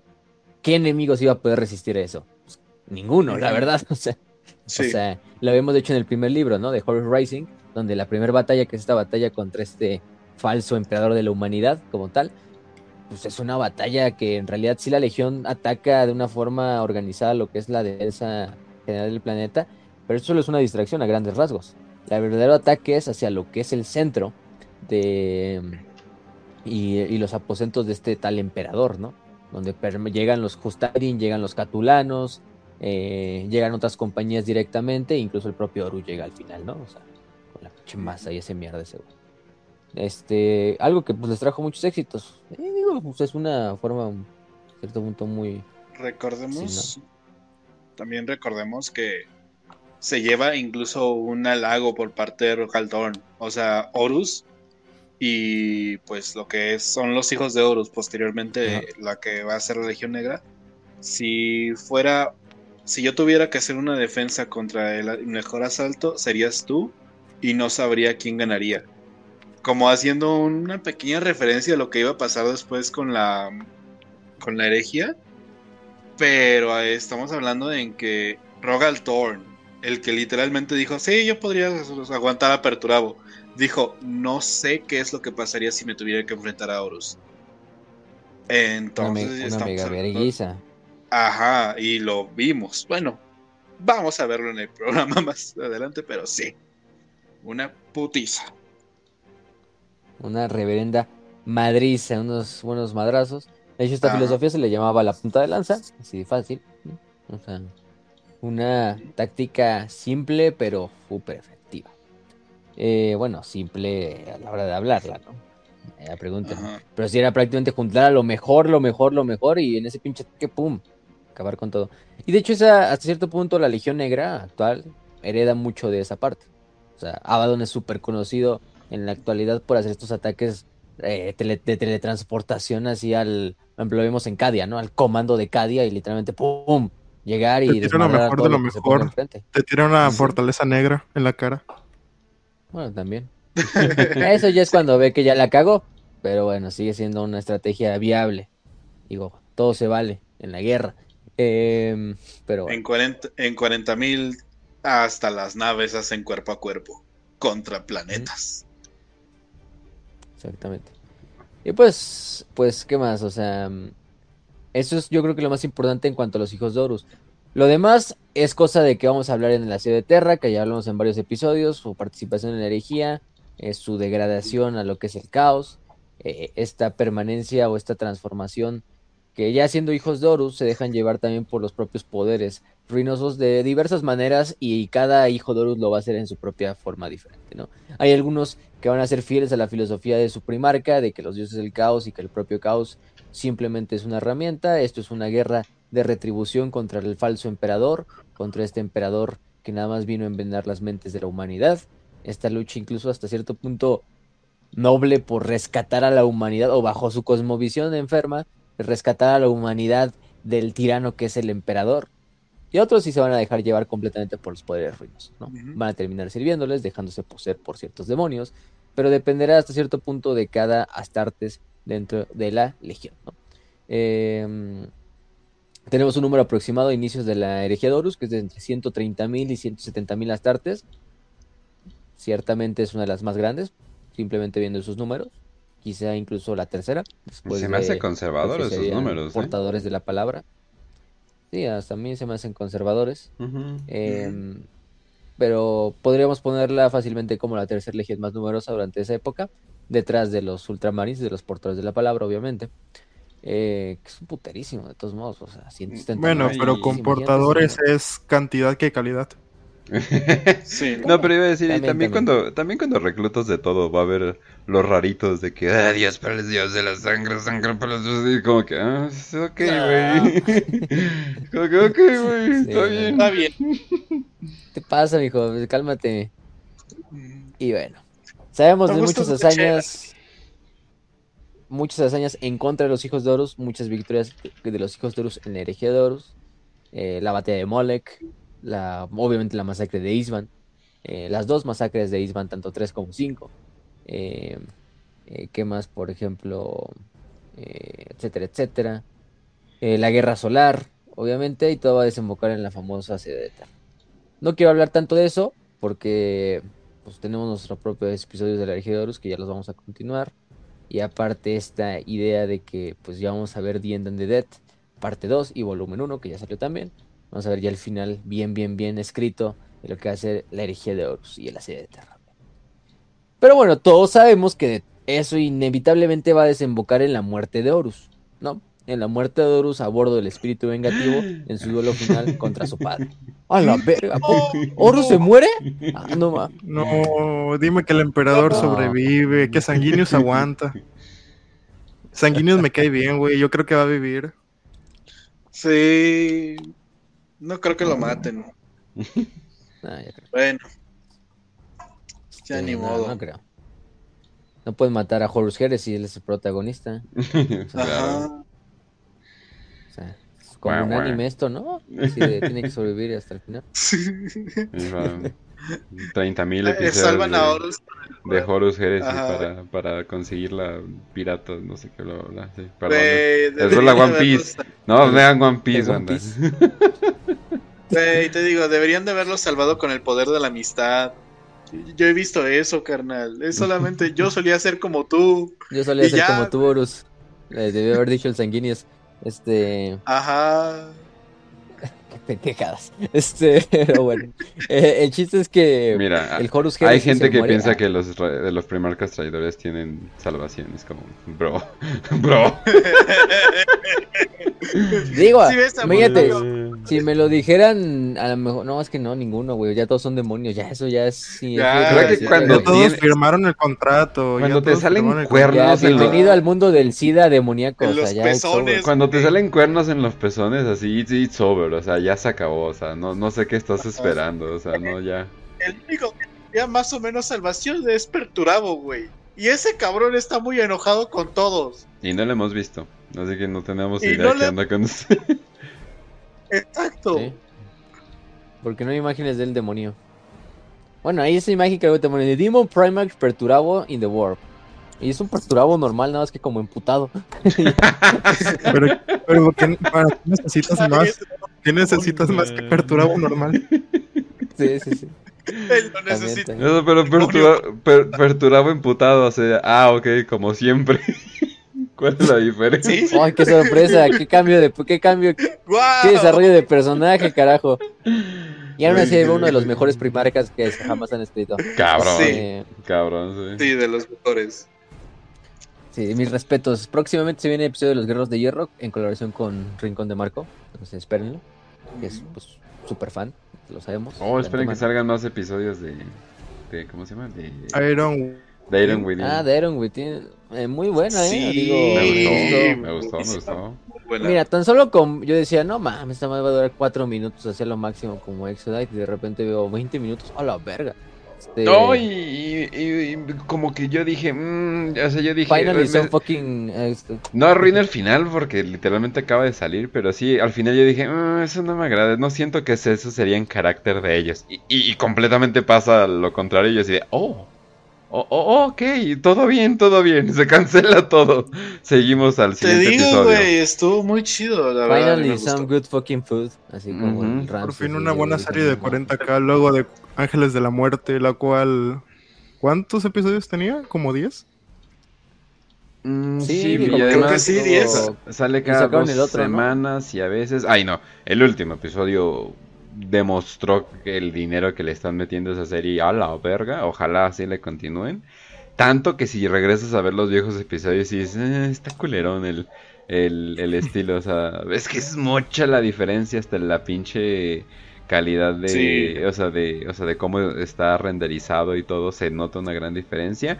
Este Iron Within se ve con huevos y no creen que no nos damos cuenta, pero hay una que otra cosa que veo de dónde la rehusaron y qué modelos están rehusando y yo dije, güey, ¿sabes Ah, qué? sí. La Está bien". música, No, no, no. Uy, eh. Yo, yo el- guardias imperiales Angel- en Angels of Death, el capitán previo a la capitana que está ahorita, que no me acuerdo de su nombre, el mi waifu, ¿cómo se llama? Eh, eh, hay- usan un modelo de un güey como... No, no, no. Usan un modelo como de un güey como... pues, como cobardón, cosas por el estilo. Lo repiten en Iron Within. Y yo dije, ok, es el mismo nuevo, modelo. Ok, está bien. Güey, con, con que saquen series, güey. O sea, y con que sepan cómo ahorrarse Nomás dinero, como que más bien, gordo. Pero digo, Sí, exacto, o sea, bien. pero es que era, era más burgués el pedo, ¿no? Entonces como que se entiende completamente, ¿no? Pero yo dije, ah, mira, es el mismo modelo, pero bien, está bien. Que lo hagan así. La otra serie también tiene rehusados de, del, del este comercial de novena edición, o creo que ese no fue, que sacaron. Entonces se nota cómo Sí, están... la de Paraya Nexus tiene, se ve que es básicamente utilizando los mismos modelos del tráiler de novena. Y edición. está bien, que va a está salir no bien, sale. que, lo- que lo saquen, No, que lo está bien. Son, buenos son buenos Exacto. modelos también. Mientras más Sí. contenido haya, mejor. Son Exacto. muy buenos modelos también. Al final de cuentas. Y ya también anunciaron la de Black Talon, que es la de Age of Sigmar, ZZZ. Este, mm, por mi parte. Y lo peor es que no se ve mal, o sea, honestamente no se ve mal. O sea, es como que yo dije, ah, pues a ver, vamos a ver qué chingados. Como un. Hammer Am- eh, como un Hammer Am Tendría que verla. mejor dibujado. Ándale. Me Ajá. voy a que verla. Digo, la, la voy a terminar viendo. Pero es Age of Sigmar, voy a tratar ahí de. Yo, yo podré defender como el único fan de Era de Sigmar aquí. Diré, el mejor capítulo de Hammer and Volter es de Era de Sigmar. Ah, el Está de, bueno, lo- estuvo bueno. el de los orcos. No, pero. El del. No hay dos, güey. ¿no? No, hay uno de. de, de Ah, ¿qué? hay- de sí hay dos, salvajes. hay El dos, de- hay no, el de los como- bárbaros y el de los orcos. Ajá. El de El los, de los ese orcos sí y está los súper puto aburrido, el de los. ¿Cuál? No, ese está muy bueno. El de los orcos está muy bueno. El de los orcos está el chido, pero el de Comeosos. Norska está muy eh, X. El Muy otro, el de los bárbaros, está bien hueva, güey. Está bien de hueva y no y además ni te, te explica Sí. nada, güey. Ajá. Este. Yo nunca supe que era ese puto espíritu venado ahí demoníaco que se desaparecía, pero bueno. Un Wendigo. Ah. Eh, bueno, Ajá. aparte de que parece un Wendigo, sí. Mi- Este. Mi excusa pero- para todos. ¿Y qué fue eso? Un Wendigo. Un Wendigo. Este. Bueno. un chaneque. Te vi coger una vieja en el bosque, no te hagas. Era un Wendigo. No, fue un Wendigo. Era Wendigo, güey. Oye, pero tipo, ¿cómo se llaman sus Space Marines? Ya se me olvidó su nombre. ¿Cuáles? Los Eternos Thunder de? Warriors. Thunder- No, no, no. A ver, déjalo hablar, pues. ¿Cómo se Stormcast, llaman? ¿no? Stormcast. Eternos de la Stormcast. Eternals. Ok, ok. Sus Stormcast Eternals me agrada, Hola. me agrada la idea. Me defiendo completamente, pero sí. Exacto. Y bueno, ya dejando de hablar un poquito de las animaciones, que pues yo creo que nos vamos a esperar un rato para hacerles unas reseñas, que salgan más cosas. Porque sorprendentemente ha salido súper poco todavía desde el último episodio que hicimos de Warhammer Plus. Verga. Este. eh, descanse en paz, los pochos. Este. Por su memoria. Está dedicado a ustedes allá en el cielo. O allá en pinche cárcel de California por plagio. Ah, no sé. O sea, al infierno. Demonios. Pero bueno, el chiste es que hablando de lo que es el fin de la herejía, recordemos que Horus en su combate final, después de haber matado a Sanguinius, este último como ataque que el emperador lo, lo deja todo en la- eh, ahí en el asador, así de vamos por este cabrón, nos morimos, pues ni pedo, todos la batalla está valiendo verga, es lo único que podemos hacer, ir y abordarla, ¿no? Y va con sus custodes, con el propio Dorn, con Sanguinius. Sanguinius es el primero en llegar eh, lamentablemente a la sala con donde está Horus. O al puente Horus, vengativo. opone- ¿Eh?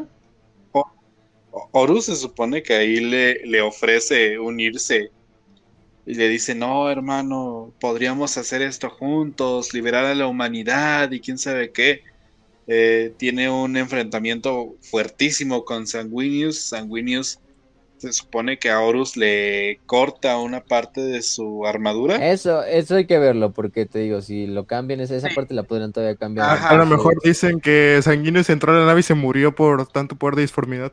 Y A lo explotó. mejor se, se infartó ahí Ah. caminando así de repente. ¡Ay! Ya no aguantó y ahí quedó. Exacto. Este, no, la verdad, tampoco lo sabremos del todo, pero. Sí, recordemos que pues la, la obviamente la versión oficial está hecha para decir esto es lo que sabemos. Esta Sí, es la versión leyenda, oficial. mito Ajá, también.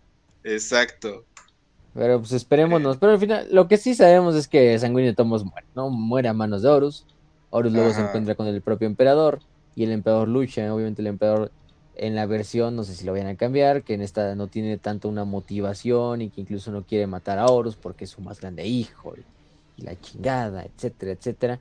Y es cuando interviene Pius y se supone que es lo que hace cambiar el emperador. Tómenlo con pinzas porque Pius y la historia de Olanius Pearson probablemente va a ser diferente, va a ser retconeada.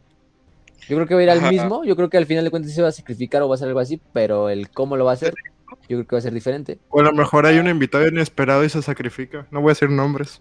Te digo, eh, Este, eh, en TTS le hacen la parodia cuando hacen el especial de Stellaris y cuando se supone que matan a, a- al Paius de, de ahí.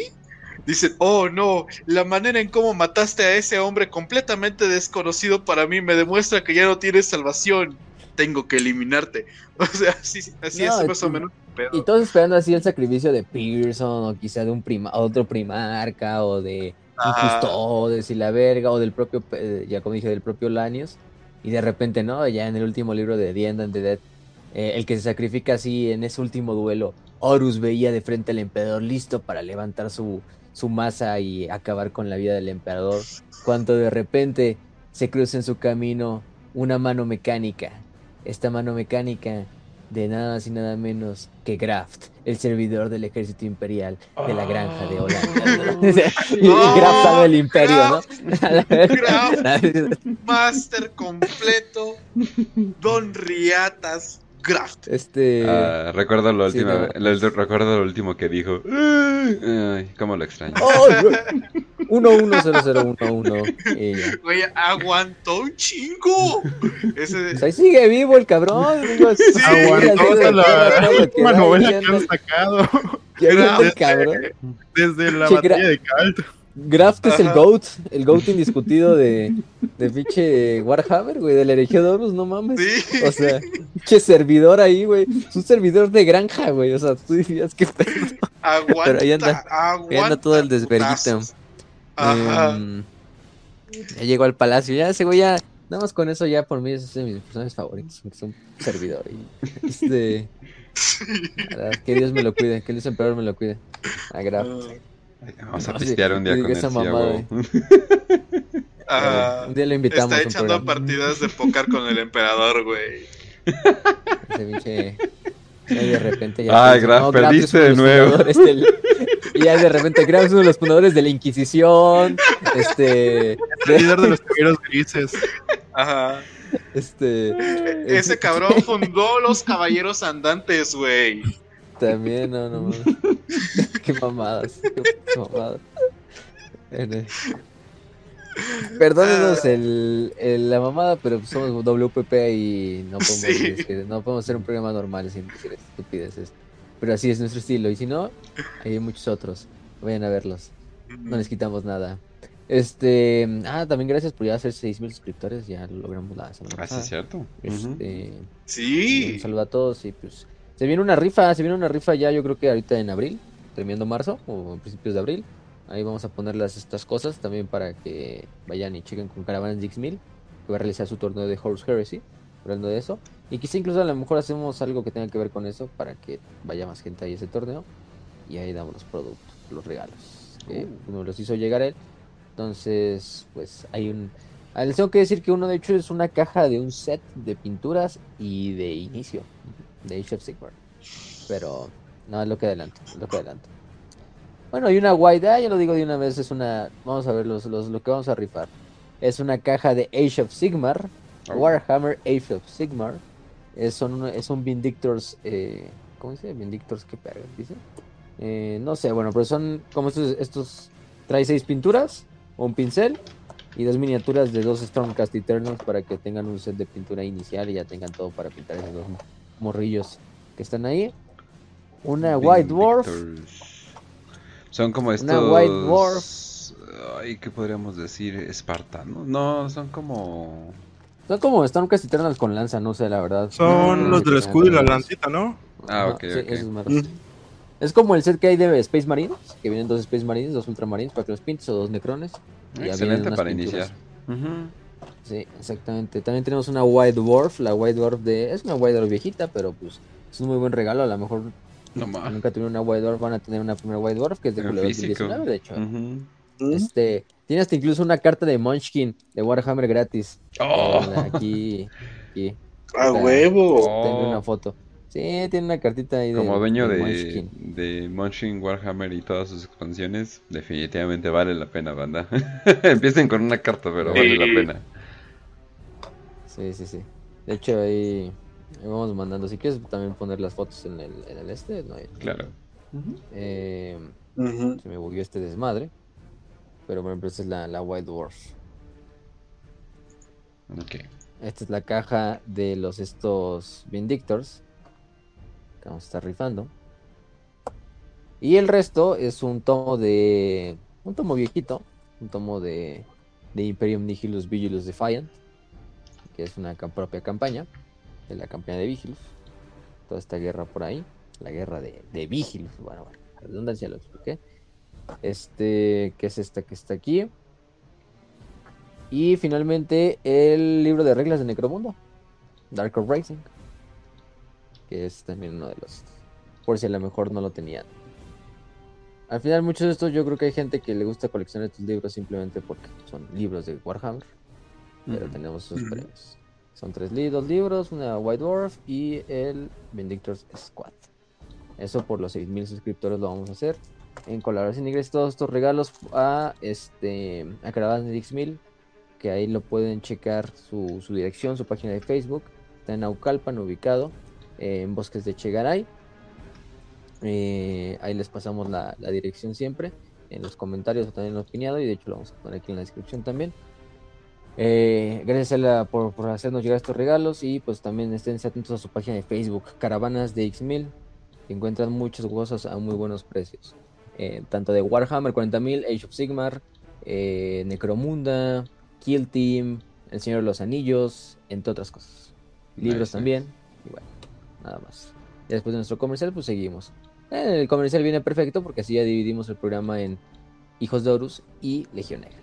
Entonces muere el pobre Horus, muere este Horus y muere hecho cagada por el emperador, por Papi Emperador, eh, sobre el espíritu vengativo, ¿no? Recordemos que el emperador le envía este como ataque psíquico que, que borra su alma, o sea, Horus es borrado de la existencia, su cuerpo permanece, sí, pero su alma es totalmente obliterada, obliterada de la existencia, ni siquiera los Oh, propios dioses del caos dijeron. pueden recuperarla. Porque luego vamos a estar hablando de algo que me confunde un chingo.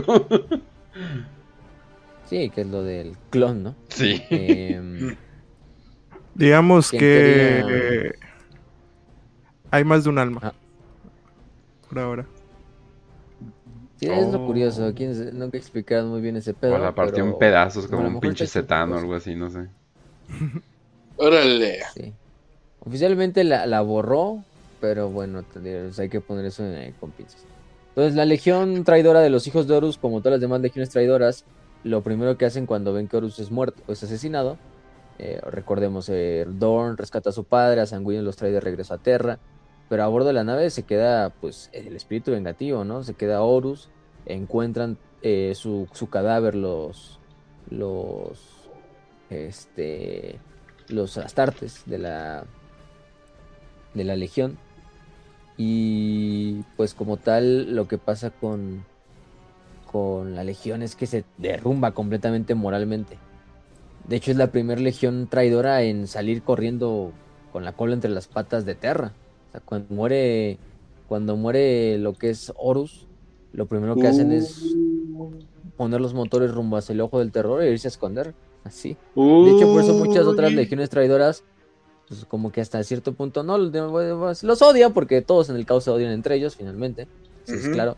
Pero como que tiene ese también agravio un poquito contra la Legión Negra de que fue la Legión así primera en abandonar el asedio de Terra y correr como, como, como, como cobardes, etcétera, etcétera. Los ¿no? pobres guerreros de hierro me los imagino di- di- diciendo, no mames, güey. Ellos no habían puedo ido, hacer de yo todos todo modos. solo. Ah, Ellos ya se habían ido, güey. Igual los hijos del emperador. No, los sí, primos no, eran pero los hijos del emperador. Perturabo vio de que los otros no se lo estaban tomando en serio y agarró sus cositas y dijo, vámonos a la Ajá, verga. o sea, Sí. imagínate sí. si hubieran tenido que ver eso, güey. No, hubiera estado muy feo. No, o sea, en el momento que eh, nada más escuché el grito de Horus, o no sé, tal vez escuchó algo así como...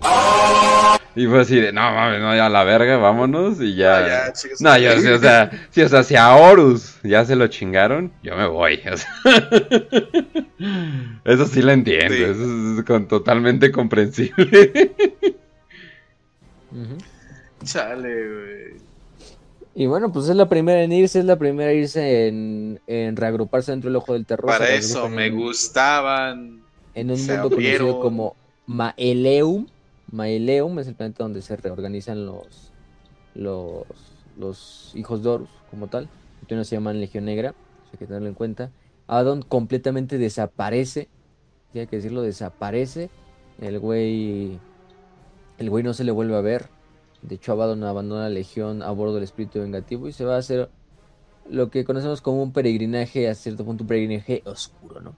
Este peregrinaje que pues en realidad simplemente fue una tarea de, de, localización de ciertos artefactos, también de, de, meditación y de irse como purgando de todo lo que acaba de pasar. Pero los demás hijos de Horus se reagrupan ahí en este planeta de Maeleus. Eh, o perdón. Ahí, crean una fortaleza tumba. Esta fortaleza tumba, eh, como tal, va a ser para internar el cuerpo del propio, del propio Horus. Eh, sí, porque aunque digamos, dijimos su alma es destruida, ¿no? Pero su cuerpo ahí queda. Su cuerpo ahí queda, su ADN ahí queda. Esta fortaleza se le llama el Lupercalius. Eh, y posteriormente a estos vienen las famosas guerras eh, legionarias, ¿no? Las Legion War. La legión, la guerra legionaria. Que es prácticamente esta guerra civil ahora que van a tener las legiones traidoras entre ellas, ¿no? O sea, entre las Mm. facciones del propio caos nuevo, ¿no? Dentro del ojo del terror. Aparte de que también tenemos la parte de la, de la gran purga que hacen los lealistas contra los traidores, en el cual pues muchos mundos son destruidos, entre ellos el propio Cetonia. Que recuérdame quién lo destruye, creo que fueron los los propios Mm. puños imperiales, ¿no? Sí, puños o ángeles oscuros, que eran los que tenían esa manía de destruir planetas. Y Ángeles Oscuros son los que finalmente lo destruyen, ya tengo el dato, exactamente. Aunque hubo regimientos etonianos que se permanecieron le- leales y quedaron en el Astra Militarum, ¿no? Hay que tener en cuenta esa parte. Eh, obviamente condenados a la extinción porque pues, ya no tienen un planeta donde reclutar. Pero bueno, eso es, es algo interesante. Eh, sí, los Ángeles Oscuros son los que finalmente lo desmadran. Not, Not all all. Exactamente. No todos. Eh, y bueno, seguimos con esta parte. Entonces tenemos esta guerra legionaria, esta guerra en la cual las legiones traidoras se van a pelear territorios dentro del ojo del terror, por esclavos, por recursos, entre otras cosas, eh, por simplemente poder, por agravios pasados que se cometieron y a lo mejor en la herejía o en la gran cruzada. De hecho, que, pues, eh, todos- un detalle ahí es que los propios marines del caos, casi todo esto viene en lo que es la garra de Horus, lo que voy a decir ahorita, dicen que el propio imperio se olvidó de ellos y que llegaron a un punto en que todas las legiones, más que legiones como tal, eran bandas de guerra. Que ya luego Sí. esto pues es como es ahora lo que es el caos. Sí, este es el último Pues- clavo en el ataúd en la organización de las legiones astartes traidoras.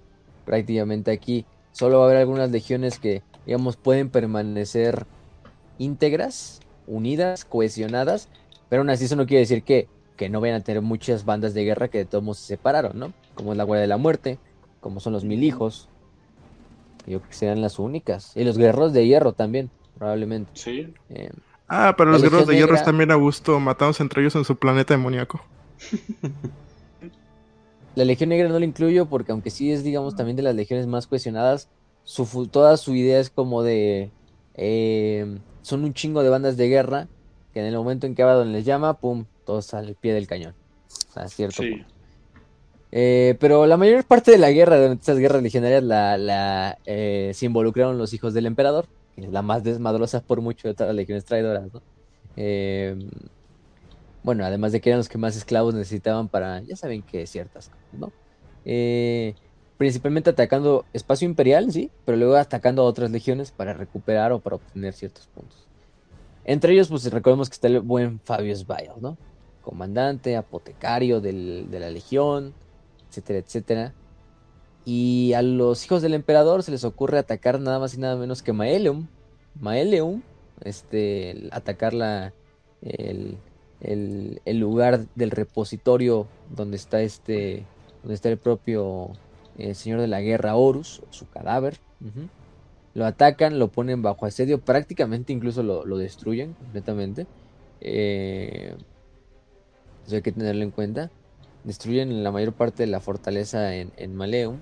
Y aparte de, aparte de eso, aparte de venir a la casa propia de los hijos de Horus, desmadrarles completamente su fortaleza, matar a cientos o a miles de sus legionarios, eh, se roban el cadáver de su, de su progenitor, ¿no? Este, o sea, el cadáver de Horus. Se lo llevan porque Fabius Bay lo necesita para ciertos experimentos que básicamente involucran la clonación eh, primarca. Entonces, pues vean, vean, el, estado en el cual se encontraba, en el cual se encuentra una de las legiones pues, más gloriosas de la historia, ¿no? De ser los famosos hijos de Horus, lobos lunares, los más grandes de toda la Gran Cruzada, incluso la más grande de las legiones traidoras, la vemos en un estado raquítico, en un estado donde vienen a su propio hogar, los desmadran, se roban a su primarca, con el cadáver de su primarca. Eh, vemos una legión desmoralizada, con bastantes bajas, no solo por esta batalla, sino por otras batallas de las guerras legionarias. No son lo mismo. Sin un líder tampoco, porque Abaddon no aparece por ninguna parte. Pues no, no, es un estado crítico, un estado completamente eh, eh, no tiene nada que ver con lo que conocemos hoy como Legión Negra, ¿no? Eh, entonces ahí se ponen algunos líderes de la Legión, o de la, sí, de la Legión, principalmente tres. Uno de ellos es Falcus Crive, el que ya hablamos, que era miembro y líder de los Justaerin. Eh, Iskandar Keijon, que vamos a hablar un poquito de él. Que Iskandar Keijon es un hechicero del caos, es un Psyker. El sim de Abaddon. Negra, uno de los más grandes de seguidores de Abaddon, sí, un sim de Abaddon. Eh, es miembro del Esecarion, son prácticamente los más grandes camaradas de Abaddon, que también sirven a cierto punto también como una forma de gobierno no oficial dentro de la Legión. Em, que en realidad él originalmente ni siquiera es un hijo de Horus, ¿eh? O sea, el güey es un. es un. mil hijo. Es un mil hijo. Eh, que es exiliado por ciertas cosas, no vamos a hablar de él. De Kayon yo creo que le vamos a dedicar una cápsula porque de Kayon podemos hablar muchas, muchas, muchas cosas. Este, el cabrón sí es un personaje que, vale la pena hablar cosas de él o sea, en una cápsula. Pero bueno, tenemos a Kayon, a Crive y finalmente a Leor Vinucris, ¿no? Leor Vinucris, que también conocido como Leor o Firefist, que era miembro de los Devoradores de Mundos y luego se pasó a la Legión Negra. Y de hecho es uno de los miembros fundadores junto a Iskander y junto a Falcos y al propio Ezequiel de la Legión. Ustedes dirán, ¿qué pedo? ¿Por qué un devorador de mundo es fundador y un mil hijo es fundador de la Legión Negra, no? Pues porque ya dijimos, la Legión Negra, algo que, que dice mucho la Legión Negra, y no pasa con otras legiones traidoras, es que está compuesta por cientos de bandas de guerra que son absorbidas por la estructura que creó Abaddon eh, independientemente del dios que le, rindan culto, independientemente de su origen genético, de quién es su primarca, pero se unen a la legión, de, la legión negra. Pues en la legión negra es, digamos, también quizá la legión más diversa de todas, traidora, mm. me refiero, porque hay de todo. Aquí vas a ver cultistas de Norgol, de Slanesh, del caos sin dividir, renegados, criminales, amos de la noche, etcétera, etcétera. De todo, de todo aquí vas a encontrar un poquito. Hijos de Horus, veteranos de la herejía de Horus, que fueron hijos de Horus originales, veteranos de la herejía que a lo mejor no son hijos de Horus, pero son de otras legiones traidoras, que se unieron a la Legión Negra, etcétera, etcétera, etcétera. O sea, es muy común inclusive llegar a ver eh, como marines que son directamente de la Guardia de la Muerte que se pasaron a la Legión Negra. O que son de los mil hijos que se pasaron a la Legión Negra. E, es como... Yo, yo solo diré algo. Es tan diversa que hay dreadnoughts que son apotecarios. Alguien explíqueme cómo chingados puede ser un dreadnought apotecario. Ah, pues mira, le, le Y demoníaco. Le, le, sopla tantito y, y, así se mueven las páginas. no, o sea, sus manos no son muy grandes, pero no las hace. Ya se mueven las páginas y ya le hace así. Ajá. ¿Qué te digo? A ver, abre, la boca y di, ah, y te mete un putazote, güey. te mete el puño de, ah, sí. Imagínate un, imagínate que te toque ser legionario de la Legión Negra y te toca hacer examen de próstata con el. ¡No mames! Regnauta no, vale verga. It's over. It's over. It's over. No sabes que me muero de cáncer, ¿eh? Me muero de cáncer, ¿eh? No digo, todo nos va a dar eventualmente, Dejamos ¿no? así, Digo, güey. literalmente viajamos en reactores nucleares, el cáncer ya es parte de nuestras vidas, ¿no? Ya, ya, ya. Gente, no ¿Quién necesita la medicina de todas maneras? ¿no? El Se muere 60% de los cáncer. de que estamos aquí vamos a tener cáncer en algún punto. Sin mamar, eh, sin mamar. Esto no es broma, gente. Y que no se preocupen. Pero mejor ténganlo cuando estén viejitos. ¿no? Sí, Mejor traten de, de atrasarlo lo más posible. No todo se puede, pero bueno. Eh, el chiste es que este, tenemos al espíritu, digo, al espíritu. Tenemos estos tres cabrones, a Crive, a Keijon y a Ukris, que van en busca de lo que es el Vengeful Spirit. Pues la legión dice, no mames, ¿qué hacemos, güey? Esto está yendo a la verga. Estos tres tienen la iniciativa de ir a buscar, pues, al único líder que todavía podrías llamar para recuperar a la legión, ¿no? Al hombre que seguiría a la legión. Al hombre que era el único debajo del primarca Horus, ¿no? Este hombre, pues nada más y nada menos que Ezequiel Abaddon.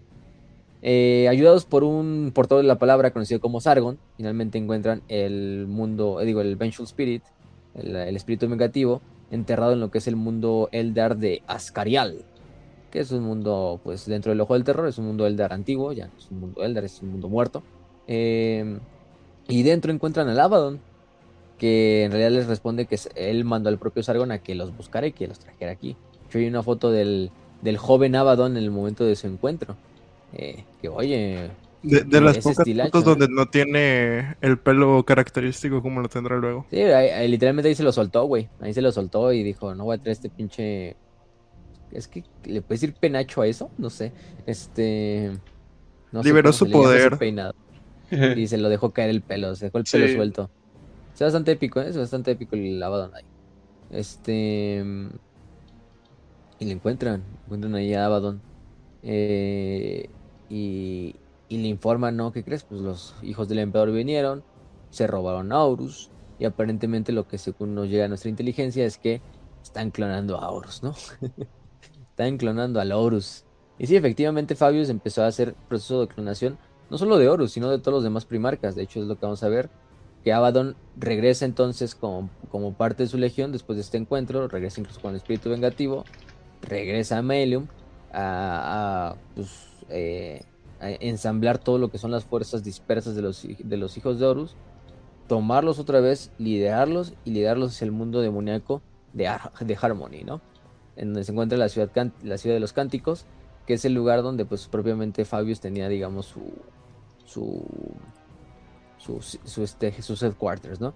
Eh, como tal.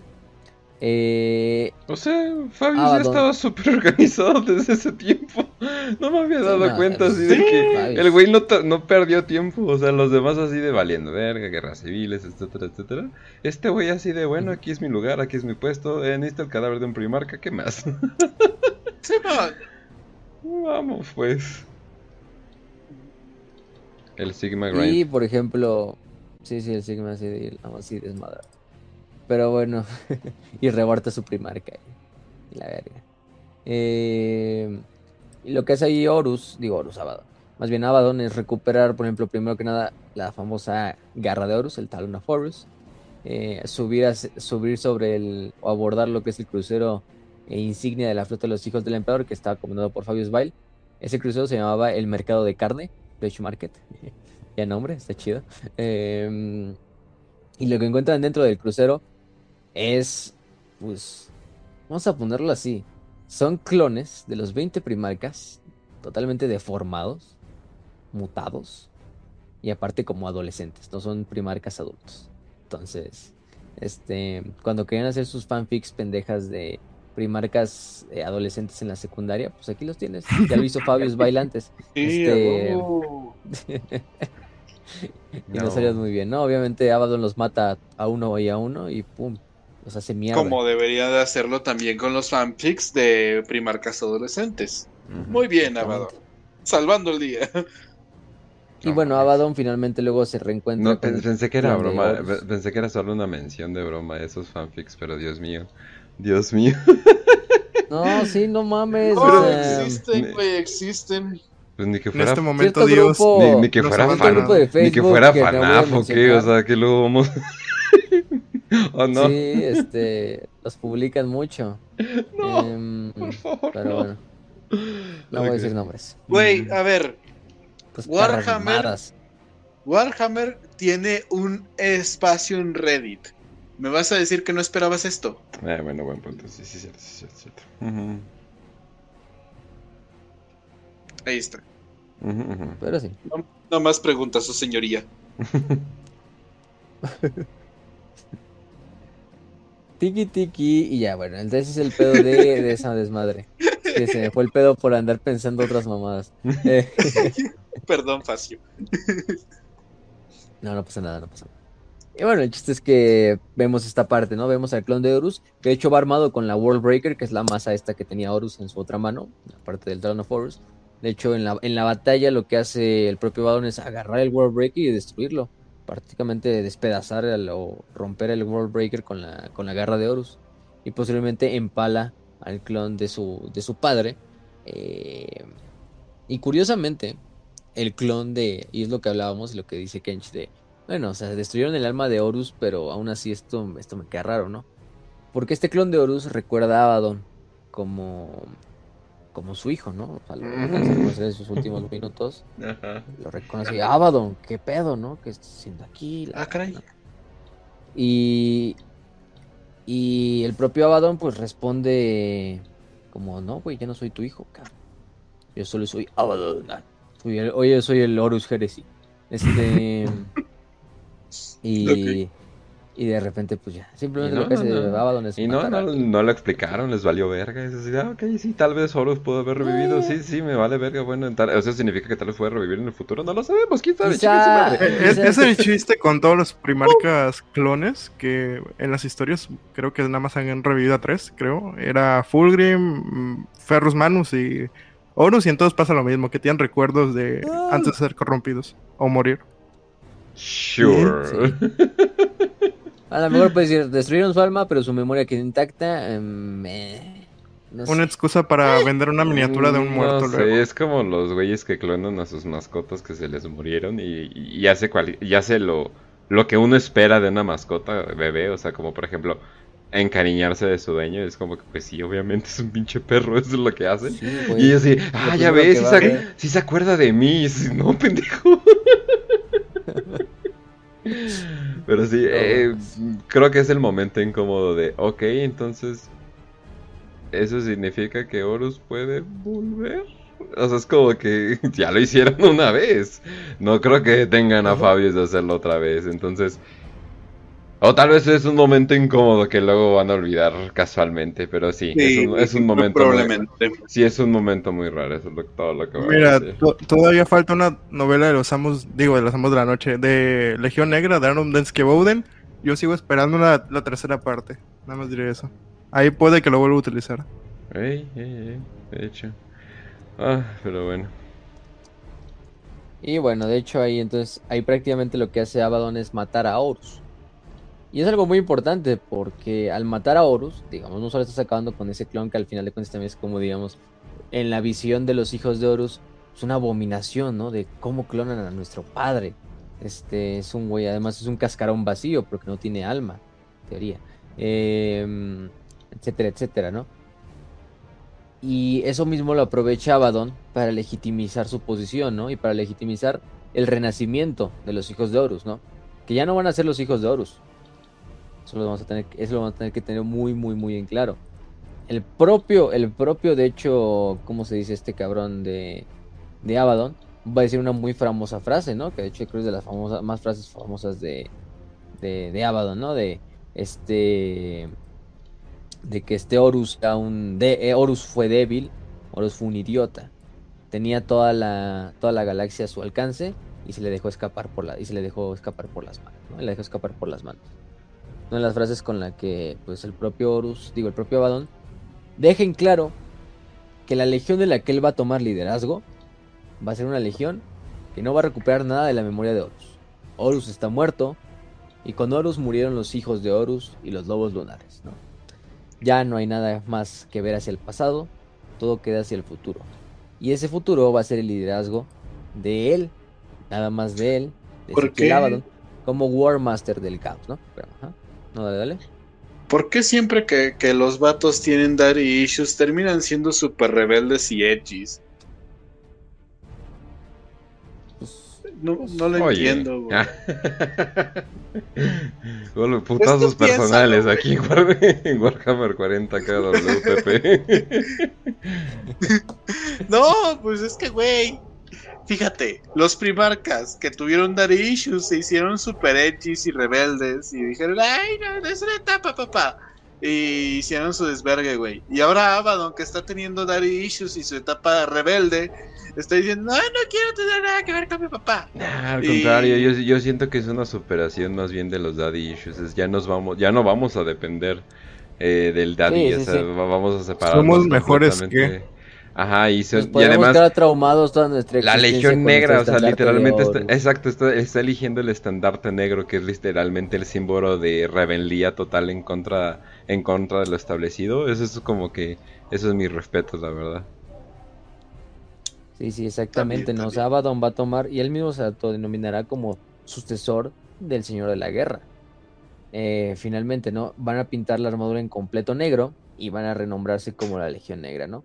Rechazando todo lo que tiene que ver con Horus y su fracaso, ¿no? Porque a partir de ahí lo que va a pasar con Horus es que va a incluso ser una figura olvidada por las legiones traidoras, una figura hasta cierto punto odiada por las legiones traidoras, y en especial por la Legión Negra, los que son sus hijos directos, ¿no?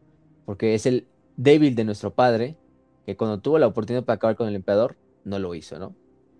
O sea, sí, o sea, tenías el asedio de Terra prácticamente ganado. Eso hay que tenerlo muy, muy, muy en cuenta. Prácticamente el, Horus tuvo al emperador bajo sus pies, ¿no? O sea, casi muerto el emperador. Em, y no acabó con él, ¿no? Entonces es muy, muy interesante esta parte, ¿no? De, que mm, salimos completamente del paradigma de ser hijos de Horus, de ser hijos de Cetonia, de mantener su legado y no, aquí vamos a crear nuestra nueva historia que es a partir de la Legión Negra, ¿no? Y hay una muy fuerte una frase que es de un escriba, que la tengo aquí, déjame nada más la saco, que la tenía aquí en mis notas, pero bueno, dice, y así, expulsados de la Sagrada Tierra y residiendo para siempre en el inframundo, los hijos de Horus, la traicionera decimosexta, se convirtió en la Legión Negra. De la vergüenza y la sombra, refundidos, nacieron en negro y dorado, renacidos, ¿no? Ay, perro. Entonces, pues sí, renace la Legión, renace como una, no como los hijos de Horus, sino nace, renace como una nueva Legión, o sea, renace completamente como un nuevo, un nuevo ser, como lo es la Legión Negra. Eh, una legión que ya nunca va a depender más de esos fracasos del pasado. Y va a escribir el futuro de la victoria final sobre el imperio del dios cadáver, ¿no? O del emperador cadáver. Eh, y sí mantiene, hace, reunifica a la mayor parte de los antiguos hijos de Horus. Los antiguos hijos de Horus, la mayor parte lo va a seguir bajo su, su, su bandera. Va a haber unos que sí se mm, resistan, en especial algunos que no quieran seguir al propio Abaddon, o algunos que incluso quieran, digamos, todavía mantener lo que es la, la memoria del propio Horus, ¿no? Eso, eso hay que tenerlo muy, muy en claro. Va a haber ciertos miembros que, que de hecho son los famosos conocidos como tres veces traidores, los Curse Traitors, que son estos eh, miembros de los hijos de Horus que le dan la espalda a Abaddon. Ya sea porque se quieren mantener verdad- eh, leales a la memoria de Horus, o porque simplemente les vale madre sábado y quieren ser sus propios maestros, ¿no? Em, entonces es una, eh, como tal, en la actualidad siguen muchas de estas bandas traidoras, que son incluso traidoras para los mismos Legión Negra.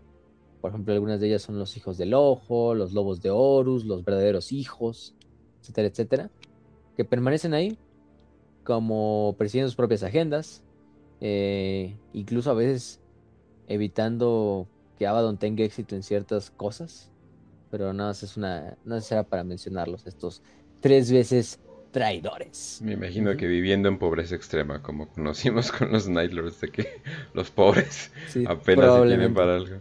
Y me aban aquí Sí, gastando valiente. un chingo de barba. Échale échele, ¿cómo se llama? Otros tres, Eh, échele un Volter no. dorado, Bachelor así a huevo, huevo, ahí tirándole, güey, no mames. Y ahí el resto así, no Pepenando mames. Volters. Sí, un Volter dorado con cristales de sangre y A huevo, sí. sí. Que me lo bendiga diga Korn de paso, no hay pedo, ¿no? Es como que, ah, sí, a huevo, Sí. huevo. Y los otros güeyes huevo. buscando ahí en la, los otros güeyes buscando ahí en la basura y de repente nos viene una pinche flota enjambre enfrente de ellos. No, me valió ver. Sí. Este, No mames. Pobres güeyes. Pero pues pendejos, ¿para qué? Digo, si yo fuera un hijo de Horus, digo, güey, verga, pues me voy con este cabrón, ya me vale verga Horus, o sea, ya Horus está muerto. O sea, sí. pues qué más, o sea, digamos, sea la pues mejor.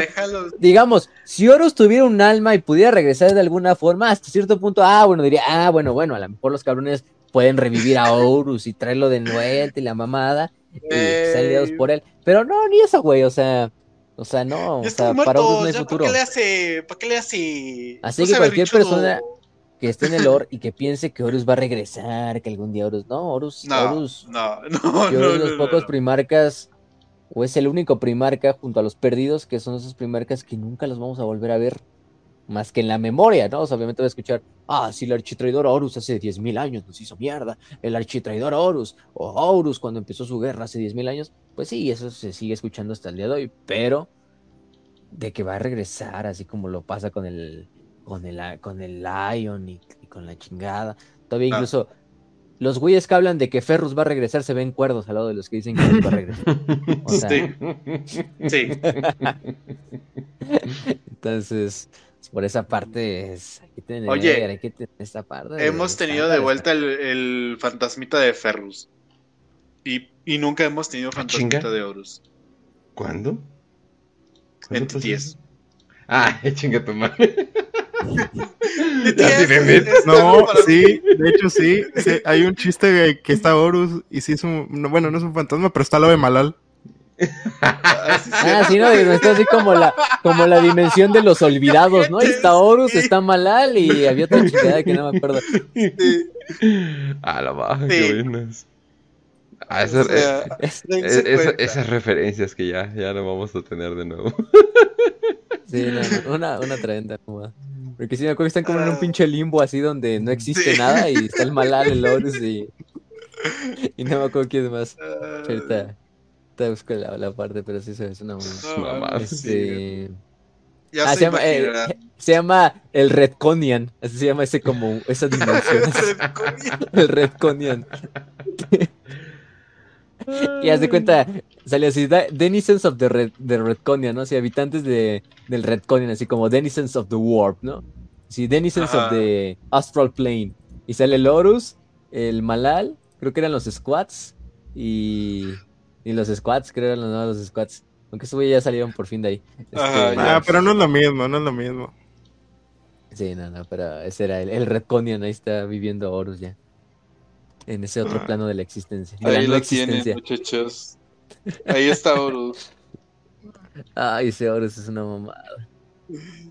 Sí, bueno. Pero para que vean, eh, hay probabilidades de ver a Ferrus, hay probabilidades de ver el fantasma de Ferrus, hay probabilidades de ver a Vulcan, hay probabilidades de que los hijos de Vulcan encuentren los artefactos de Vulcan, pero no hay probabilidades de que encontremos a Horus, de que veamos a Horus, de que esté un Horus, y si lo hubiera, la propia Legión Negra sería la primera en mandarlo a chingar a su cola. No, yo digo Porque que, Legión Negra yo digo que Fabio ya, hubiera, ya lo hubiera hecho, ¿no? O sea, Fabio Sí. ya hubiera dado su reintento así de, bueno, Pues, si ya, ya se fueron, ya se fueron. Aquí continuemos. sí. Exacto. Y bueno, entonces tenemos a la Legión reformada de la Legión Negra. Vamos a hablar un poquito de sus círculos internos que se van a formar. Aparte de lo que es el propio del propio Secarion, tenemos que tener a los que son los estos ¿cuáles son estos cabrones, se me fue el nombre. Eh, los campeones de, de Abaddon. Mm, Mm. ahorita lo busco, no pasa nada que son los cuatro campeones, los cuatro comandantes. Se forma el Esecarion, que el Esecarion van a ser prácticamente el círculo interno de la Legión. Son los fundadores, de hecho, de la Legión junto al propio Abaddon, hermanos juramentados del propio Abaddon y en los cuales más confía. A todos se les llama por su primer nombre y estos nombres, de hecho, están congelados o grabados en lo que es la corte de Lupercal, ahí en el, en el Bench Spirit. Estos miembros son Falcus Crive, ex hijo de Horus, comandante de lo que es eh, eh, ex comandante de los Justaerin, comandante de la, de la Espada Fótica, que es una banda de guerra, eh, y que aparte es como una unidad propia dentro del ejército de Abaddon. y como tal, pues también este Crive es líder de los, de los Bringers of Despair, ¿no? De los heraldos de, la desesperanza o del desespero, que son esos cabrones que son la, guardia de élite y los exterminadores, los mejores exterminadores de toda la legión. Tenemos a Sargon Eregesh, ex portador de la palabra, Lord Prelato de la, de la larga guerra, que está en cautividad imperial.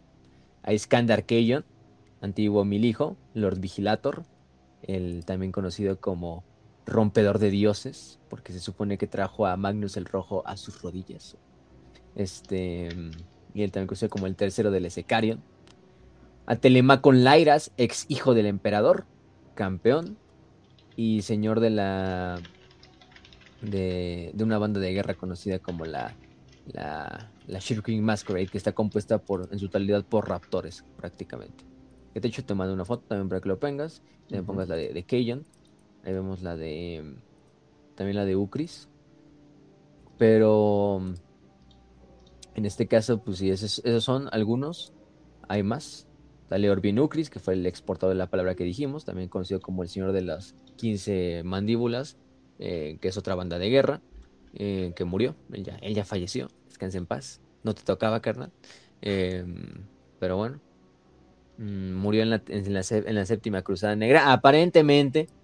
Aparentemente, pero eh, sí murió. O sea, si ya no vemos nada de él es porque sí se lo cargó la chica. Entonces, ¿para qué le hacemos tanto al, al cuento? Eh, aquí te mando la foto de Kayon. Para quienes no conozcan a Kayon, ahí están viendo imágenes también de, cada uno de ellos. Ahí está en la esquina su propio nombre para que no se pierdan. Uh. bueno, Kayon es un mil hijo, ¿no? No, no, no creo que el güey pintado de rosa sea Kayon.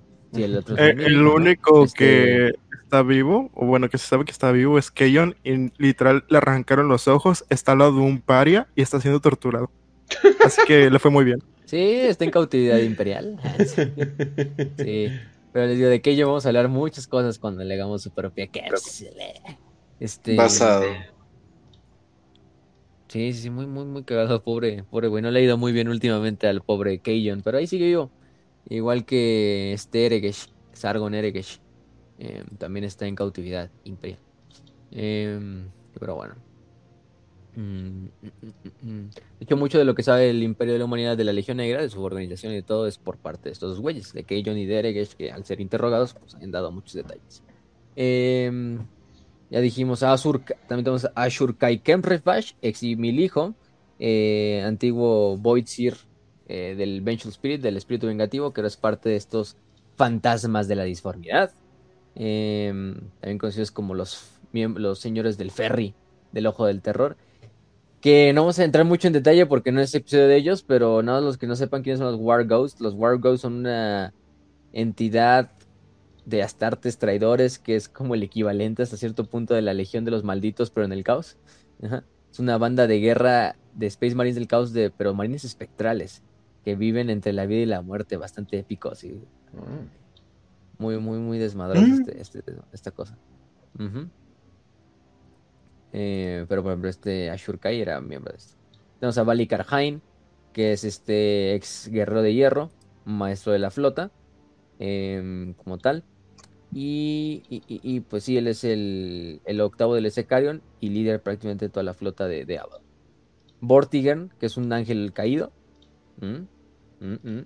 Así que, ángeles oscuros, aguas ahí. es un ángel leal, güey. ese obviamente no es un traidor. Solo fue fiel a sus principios. Mm, no, lo sé. Hay niveles. o sea, ya sé que no son, o sea, están casi casi el nivel de la Legión Alfa, pero pero ya cuando está en la Legión Negra ya es como que Sí. ya es demasiado. Chin, chin, chin, chin, chin, chin, Este, y bueno, ahora tenemos a Murael Enka o a Murael el Corrupto, que es un Dreadnought del Caos, también de la, de la, de la, Legión Negra, que él originalmente era un apotecario. Y en parte de esto viene de lo de, apotecarios eh, como tal eh, Dragonauts, sí, sí los hay, aquí tenemos un ejemplo de ellos. Hay Liester Feilach, ex, eh, ex, guardia de la muerte, apotecario, Aceraxia, que es un miembro del Dark Mechanicum, y es como el, se le conoce como la mistress del arsenal eh, de Abaddon, entonces la, la, líder prácticamente de todo lo que tiene que ver con la, el armamento de la Legión y del arsenal de la Legión Negra, es Aceraxia, que en realidad es, una, es un, es este, es una, eh, como tal, eh, es un tecno sacerdote, no tecno sacerdota, no, tecno sacerdotisa, es el nombre mm. original. Y finalmente Moriana, la profetisa, creo que algunos la recordarán por este, por esta bruja que sale en el intro de, de Battlefield Gothic, que está hablando con Abaddon, ¿no? Y le está dando estas como profecías. Y sí, este, ella es la, la, la oráculo, el oráculo del propio Abaddon, ¿no? Cuando ella va a, a por lo general a Abaddon a, a, que le dé visiones acerca de lo que va a pasar en el futuro o cosas de ese estilo, ¿no? Eh, lo chistoso. Eh. Y se teoriza de que esta Moriana fue una de las fundadoras de la Inquisición, ¿no? Hmm. Te digo algo chistoso. Porque recordemos que. Ajá. Habla exactamente como una tía que ha fumado durante toda su vida, güey. Y tiene 90 años. 90 I see fortresses in the stars. Es como esas tías que se la han empezado fumando, güey, y tienen su cajetilla ahí. Puede pasar todo, pero su cajetilla nunca la pierde, güey, y se la pasa fumando, güey. Habla igualito. Ya voy a jugar el, el sí. voy a jugar el juego del mecánico pensando que todos son pacientes de cáncer de garganta.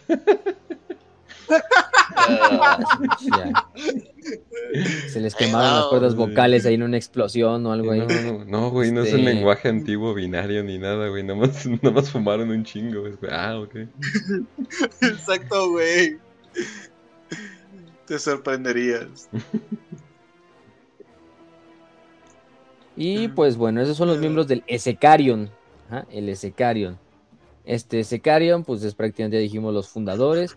Y aparte se actúan también como lo que son un, un organismo gobernador de lo que es la, eh, de la de la legión.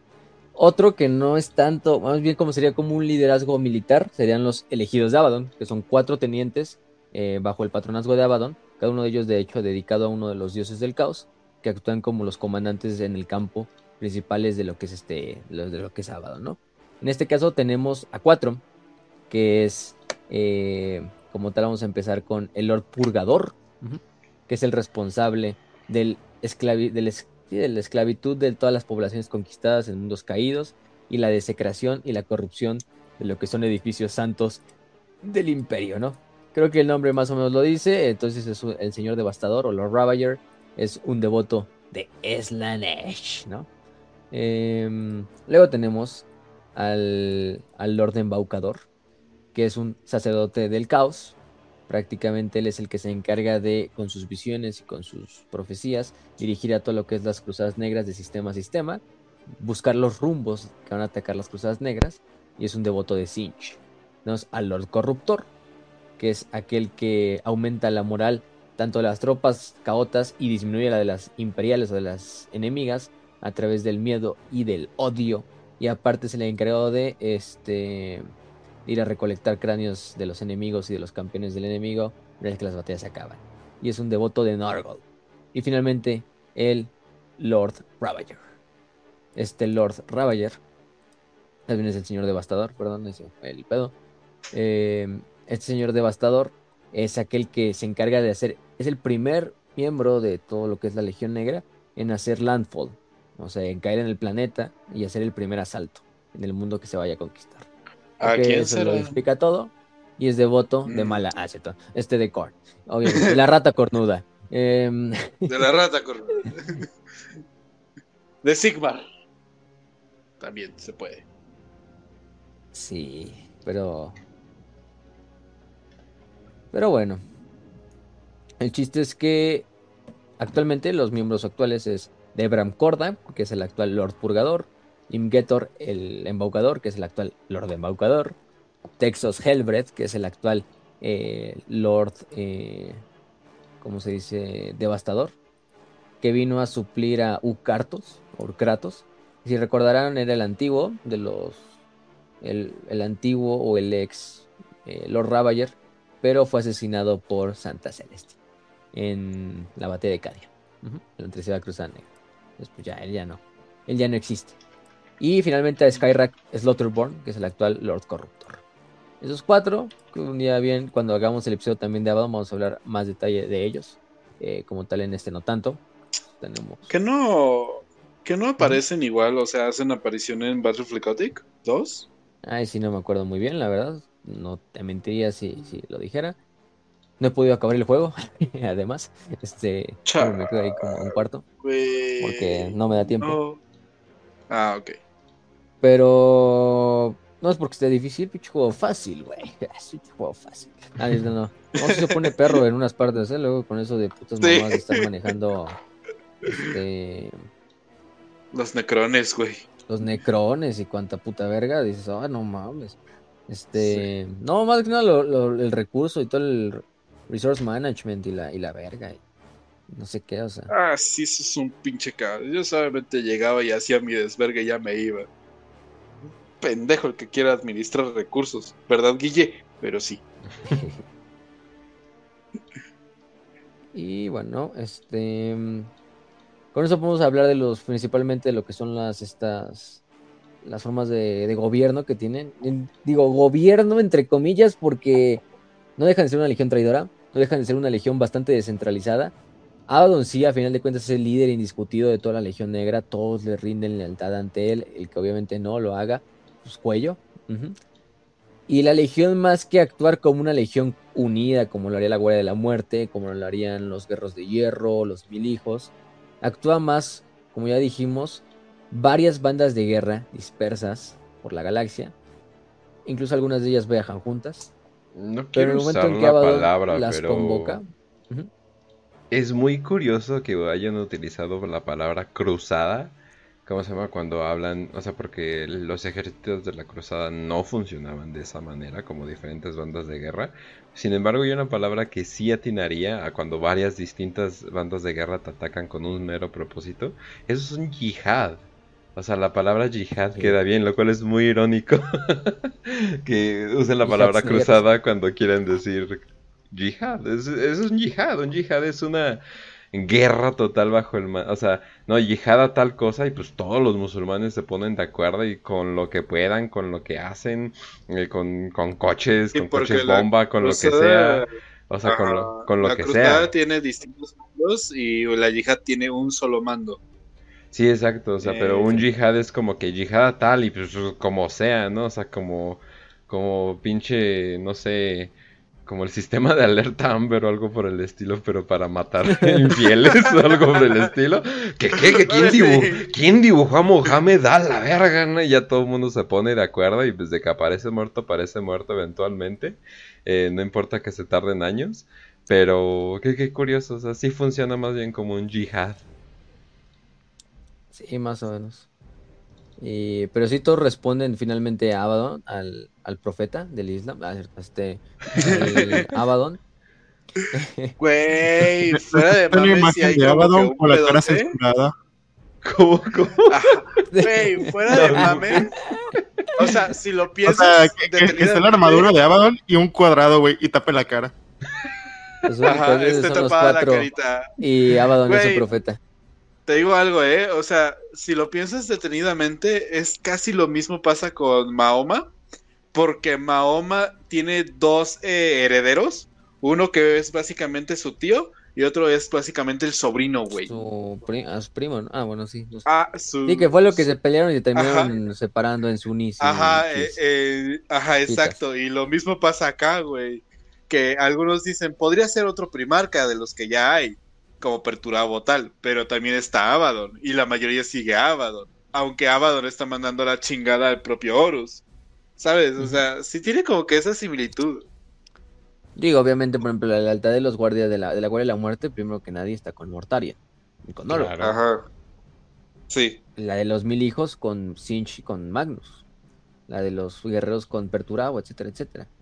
Pero Abaddon, al ser el elegido, entre comillas, de lo que es la eh, el caos, pues tiene esta como tal potestad para decir, bueno, pues te necesito, güey, y tienes que dar tus recursos para ayudar a este esfuerzo. Y eso es entre comillas, porque también lo vemos y, y pues nos papearon Bashtor. Eh, Nos papearon. verga. Entonces, pues, no mames, creo que no es del todo cierta esa regla para todas las legiones. Pero por ejemplo, hubo un momento muy importante, yo creo que hay que mencionarlo, que es el episodio de Tagus Darabek, que era este miembro de la Guardia de la Muerte. Bueno, ya no era para entonces miembro de la Guardia de la Muerte, él se había escindido de la Guardia de la Muerte, era un hechicero de la Guardia, eh, y, con- y comandó a lo que era una, una, una banda de guerra conocida como la Hueste Legionaria, dentro del Ojo del Terror, en esa época más o menos de lo que es la- las, las guerras legionarias. Entonces se le conocía como el Señor de las Huestes o el Rey de la Batalla. Y si lo podemos decir, yo creo que es de los pocos güeyes que al Abaddon sí le trajo súper problemas. ¿eh? O sea, yo creo que tenía incluso el potencial para destronar a Abaddon. Es así como. No, te, no, me, da, no me da miedo ningún, ningún hombre, pero ese, ah, ese, ese en especial me hace. Me hace No, sentir no me da ni miedo Sigismund, que eso ya son palabras mayores. Y de repente vienes este. Tagus Darabek. Digamos, el Tagus Darabek contra Abaddon es como el Messi cristiano de, de esa época. Así la rivalidad más grande a la verga. Los GOATs, los GOATs, este, luchando, codo a codo, luchando cada domingo en la televisión, este, liderando a sus dos equipos. Eh, no, sí, porque Tagus Darabek le hizo, fue el rival principal dado durante este episodio de las guerras legionarias para obtener el, el, el liderazgo como tal del caos. O sea, lo que quería Tagus era también, Tagus era un candidato a convertirse en War Master del caos. O sea, en suceder a Horus como, como señor de, de todo el caos. Eh, de hecho, entraron en muchas pinches veces en, conflicto. Eh, por ahí Abaddon envía como seis veces a Keion a asesinar a Darabek. Eh, pero siempre Keion regresaba, no, pues valió verga, no pude. Este, entre otras cosas, ¿no? Eh, eh, y pasan muchos, muchos, muchos, muchos eventos, muchos eventos. Finalmente, este, Darabek, luego cantó en el episodio de, de Abaddon más que nada y en el de Keion, no vamos a hablar tanto aquí. A Darabek se le da, se le da muerte, finalmente le da la muerte. eh, después de varias, varias, varios eventos. Incluso llegó a haber una entrevista así en una de las situaciones donde como que llegan en un acuerdo en uno de los Craft Worlds. así, se entrevistan como en un Craft World muerto ahí, llamado Tayal Shara. Y ahí se encuentran los dos líderes, Abaddon y, y, y, así para entrevistarse y como llegar así como un acuerdo y la verga. Y todo se va yendo a la chingada cuando pues, pasan, pasan ciertos eventos. Pero finalmente Darabek fue asesinado eh, por Keion, y de hecho su cuerpo quedó ahí crucificado en lo que es el, el Oculus o el ojo ese de Horus en el, en el espíritu vengativo. Pero hay que tenerlo en cuenta, hay que hablar de Darabek y hay que decir, mencionar mínimo a Darabek de, pues, fue de los güeyes que hizo templar a Horus, a, Horus, a Abaddon. O sea, el güey era muy bueno en lo que hacía. Este, incluso me acuerdo que durante, mm, uno los episodios de la propia, mm, ¿cómo se dice? Pues de la primer, de primera cruzada negra, cuando la Legión Negra está en combate contra la flota más grande que jamás ha visto de, templarios negros, que es la propia flota de Sigismund, comandada por Sigismund, Darabek entra en la batalla y ataca, ataca a la flota de Abaddon por el otro lado. La pinche flota de Abaddon se ve en- enterrada entre la flota de Darabek, que es Kaota, y la propia flota lealista de los templarios negras, de los templarios negros. Entonces, pues no mames, lo que tiene que hacer es, eh, este, como tal, eh, atacar a la flota de Darabek, intentar como divertir esa, esa, esa tensión y acabar rápidamente para intentar escapar. Darabek incluso se teletransporta a bordo del espíritu vengativo y mata a bastantes defensores, él, él junto a su guardia de honor y todo.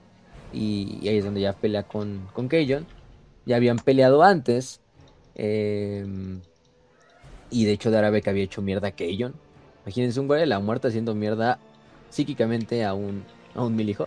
Sí puede pasar, digo, también la Guardia de la Muerte tiene sus hechiceros, no son exclusivos de los mil hijos, pero Darabek lo hizo mierda. En parte lo hace mierda porque Keion tenía un familiar, o sea, un demonio familiar, eh, el cual finalmente Darabek creo que había capturado y lo había utilizado como para tener control sobre Keion. Y ya luego se da cuenta de eso Keion y, logra destruir al familiar y con eso logra destruir fácilmente a, a Darabek. Pero sí pasa esa, esa instancia. Que de hecho, hablando de eso, pues es cuando se empiezan las famosas, la, o la famosa larga guerra, ¿no? Que la larga guerra, eh, pues es este periodo que conocemos como la guerra que han tenido las fuerzas del caos dentro del ojo del terror contra el imperio durante estos últimos 10.000 años, ¿no? Que pues prácticamente consiste en todas las 13 cruzadas negras que hemos tenido hasta la actualidad. La primera, que fue quizá una de las más, más, más importantes, porque es en la que finalmente fallece Sigismund, en una de las últimas batallas. Eh, no tiene éxito, Mm. finalmente la, la, la cruzada es una victoria pírrica imperial, pero Es finalmente una victoria imperial. La, la primera cruzada negra, para que tengan un poquito de contexto, ocurre después de la Gran Purga, que es como el contraataque del imperio, ¿no? Contra el caos. Y la primera cruzada negra la hacen como para contrarrestar el contraataque del imperio. Y el caos fracasa. En el proceso muchos marines especiales mueren, muchos veteranos caen. Eh, es esta cruzada negra donde Rogaldorn desaparece y donde muere Sigismund. Entonces estamos hablando de que ya para este punto es cuando comienza tanto la declive del imperio como el punto El ascenso de... del caos. Ajá, el ascenso del caos y un eterno stale- stalemate. Eh, Sí. Como empate, más o menos. eh, Sí, sí, de ambas menos. fracciones. Y hasta cierto punto también la primera cruzada negra simplemente es como una declaración así de estamos aquí. Ajá. Imperio de la Sí. humanidad, no olviden que estamos acá. Porque hasta cierto punto sí sucede la gran purga y como dices, pasan, sí pasan unos cuantos años, no, no es inmediatamente después de la gran purga, pero sí suceden varios años en el cual hasta el imperio como que se empieza a confiar de, ah, quizá los traidores ya se mataron entre ellos, ya están todos valiendo vergas, etcétera, etcétera, etcétera. Eh, pero eh, lo importante es que eh, sale finalmente Abaddon, pasa la famosa batalla que tienen eh, a bordo del espíritu vengativo contra Sigismund, en la cual pues, los dos dan una vergüenza, incluso Sigismund alcanza a atravesar completamente a Abaddon, Sí. pero Abaddon, ni sabe cómo mitad. sigue vivo. Sí, no, Sí, hasta la vez, ¡ay, por guionazo. Fue un guionazo, pero bueno. Sí, sí, sí. Ya, pero Abaddon re- respetaba a Sigismund, así que Sí, Sí, por lo Exacto, de menos. hecho, de hecho regresa en el cuerpo de Sigismund a lo que es el imperio, Ajá. con esta como notita, ¿no? De, de que la hemos regresado. eh, de la, ajá, hemos regresado, ¿no? We are returned. eh, que la ponen ahí en la espada negra de Sigismund, pero su cadáver se recupera.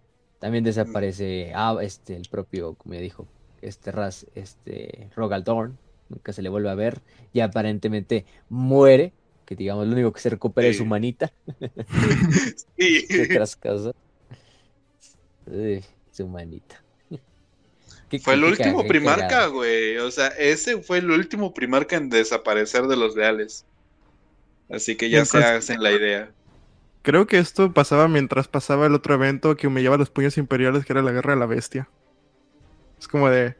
Los puños imperiales en este momento son los más humillados. Y como fan de los guerreros de hierro es hermoso.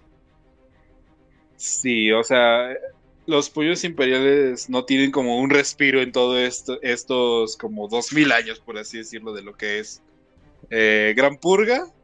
Bueno, eh, básicamente asedio de Terra, Gran Purga, eh, todo eso y pues sí, eh, parte de la de la tunda que le dieron a los puños imperiales en ese tiempo, pues obviamente fue por la Legión Negra, que pues estaba peleando, ¿no? De vuelta contra los imperiales. Pero sí, fue una... Y Fue pues pasan las, todas las cruzadas negras, ¿no? Las, la, desde la 2 hasta la actualmente 13.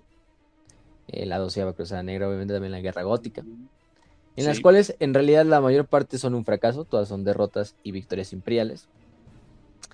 Aunque bueno, según lo que ya tenés así el, el Fordiches que según estaba jugando Abaddon era, no, es que perdíamos porque estamos haciendo los pilots. Estaba de Era- acuerdo al Estaba plan. planeado. Ah, o sea, era- sí. De acuerdo a eso. En parte sí, pero también hubo algunas cruzadas donde, bueno, te dieron una vergüenza, ¿para qué hablas más, güey? Este, sí. sí, entonces sí también le diste una vergüenza al imperio, pero, pero yo creo que tampoco salió tan redituable, ¿no? O sea, también, también hay que tener eso en cuenta. La tercera cruzada negra casi se va a la chingada simplemente porque, pues, Aparece Gilliman. lo bueno es que, no, deja tu Gilliman, no, la tercera cruzada negra la salva porque ahí queda flotando la fortaleza negra sobre, sobre, Fue un churro, güey. Eso Si fue no un hubiera churro. estado esa madre, o sea, pues no, no. Un buen plan, eso sí, de improvisación, hay que aplaudirle esa parte a Abaddon, Sí. pero bueno. Eh, y muchas otras batallas, ¿no? El asedio de Brax, donde también participaron, la guerra del lobo, el Uprising Cabus, las, las guerras legionarias, como ya dijimos, la campaña de Charadon, la guerra en la, en la, la guerra de la araña, eh, entre otras, entre otras muchas batallas que ha habido. Al final de cuentas, la, la, la, Legión Negra actualmente, si podemos decir que también es la más numerosa. En sus primeros años, cuando hablamos de esta formación de la Legión Negra, sí quedan muy jodidos, muy maltrechos ¿eh? en cuanto a números. O sea, la Legión Negra incluso estaba hasta cierto punto desapareciendo. ¿Por qué? Primero que nada, estaban totalmente desmoralizados, ¿no? Segundo que nada, eh, lo que pasó en las guerras legionarias les fue muy mal. Vemos este ataque, por ejemplo, en Maeleum, donde pues, los hacen mierda, no, no, no, meten ni las manos los, hijos, los hijos de Horus. Eh, y aparte, habían entrado mucho en la tradición de dejarse poseer por demonios. El problema es que la Legión Negra también es muy conocida por cambiar muchas veces de, lealtad a ciertos dioses o miembros de su legión, no toda la legión más bien, cambiar de, lealtad. Entonces, si el demonio que este te poseyó es un demonio de Sinch y de repente te cambias a Norgol, pues el demonio va a decir, ¿qué pedo? O sea, ¿qué pedo, no? Y de repente pues, lo que hacían algunos Creí que teníamos algo especial, güey. Sí. Dejar los cuerpos de estos, estos legionarios, estos cuerpos poseídos, pero estos legionarios que dejaban de ser poseídos por el demonio, quedaban como putos cascarones vacíos, muertos incluso, o sea, porque lo que pasa, lo que pasa al final de cuentas también cuando los poseen a los, a los legionarios, o en general a los humanos, es que el demonio se va alimentando del alma humana, hasta un punto donde el alma humana quizás es inexistente y todo lo que queda es demonio. Sí, al final solo eres comida para la disformidad, eso siempre hay que tenerlo en cuenta. Eh, ¿sabes? Y pues ahora, si, si se va el demonio que se comió tu alma, pues ya no hay alma, tenemos que un pinche cuerpo ahí inanimado, muerto, que a lo mejor ni siquiera sobrevive a la desposesión, no sé cómo le puedes decir, en teoría. Y sí, le daban una putiza, una, una vergüenza, eso, a su, a su legión. No fue hasta que llega Abaddon y pone orden y dice, no mames, ya basta de mamadas, ya entiendo que hay algunos que quieran ser parte de, o servirle a un dios y todo, pero vamos a poner un orden, ¿no? Vamos a poner un orden en la legión, vamos a reformar también lo, junto a lo que son, por ejemplo, miembros como, como la esta Mistress del Esecarion, eh, se me fue su nombre ahorita, eh, reformar lo que es la, la capacidad de reclutamiento y sí, de hecho, aunque la semilla genética de la Legión es una semilla súper diversa, porque ya dijimos que hay Space Marines de todos lados, entonces no hay una semilla genética como tal. Oh, no, ¿me estás diciendo que son los prietos del caos? Un cóctel de esperma, prácticamente, eh, pero llamado Legión Negra. Algo así, la raza cósmica. no manches. Esa mamada. Este aunque la semilla genética de los hijos de Horus y los lobos lunares es una semilla genética bastante pura, eh, después de hacer estas prácticas de, buscar posesión demoníaca, aceleró bastantes mutaciones dentro de esta. Estas, estas mutaciones hacen que a cierto punto haya... Recordemos, para los cautas, a veces las mutaciones son regalos de los dioses, bendiciones de los dioses. Entonces, no, es no. tanto. O no, bueno. Si a lo mejor te conviertes en un engendro del caos, pues no es tanto una bendición. Eh, pero al final te digo, tienen semilla genética de bandas de guerra eh, absorbidas que finalmente meten a, su, a sus repositorios. Y también de semilla genética que le han capturado al imperio, a diversos capítulos, ¿eh? Estamos hablando de capítulos de todo tipo. Lo que hace la Legión Negra a veces es capturar estos repositorios, utilizarlos para ellos crear sus propios marines. Al modificar esta semilla genética, exponerla a lo que es la disformidad, mutarla, para finalmente crear legionarios negros. Legionarios de la, legionarios de la Legión. Ah, este, Muy bien. Sí, porque negros. Eh, no, y han visto que eh, también. Han visto salamandras. Ah. No, y han visto que a sus demonios elegidos les ponen la armadura de la Legión Negra de mi vida. Es como que, ya imagino, ya así, a ver tus medidas, a ver no sé qué. así de, este estira. El álbum de fotos lo sacan. Y este estira porque ya sabemos cómo eres cuando te enojas, o sea. Ajá. que, ah, mira nomás, sí lo cuentan, lo cuentan todo. Así de mientras tienen una abominación gigante de Norgol atrás, dicen, puta madre, cómo dio el caos. ah, huevo. No mames, sí. Sí. De hecho, una buena interpretación de la Legión Negra es Dawn of War 2. de ahí saqué una que otra imagen y yo dije, sí, cierto, ahí hay de todo en la Legión del Caos. Y es como que esa es buena elección, es así de que sacas a tus Plague Marines, sacas a tus, estos güeyes adoran a Korn, estos güeyes adoran a Sinch, este es un puto demonio, o sea, es como que, es como que hay un poquito de todo. Yo dije, ah, mira, eh, ahí está bien, ahí se, sí se representa la Legión Negra. La Legión Negra.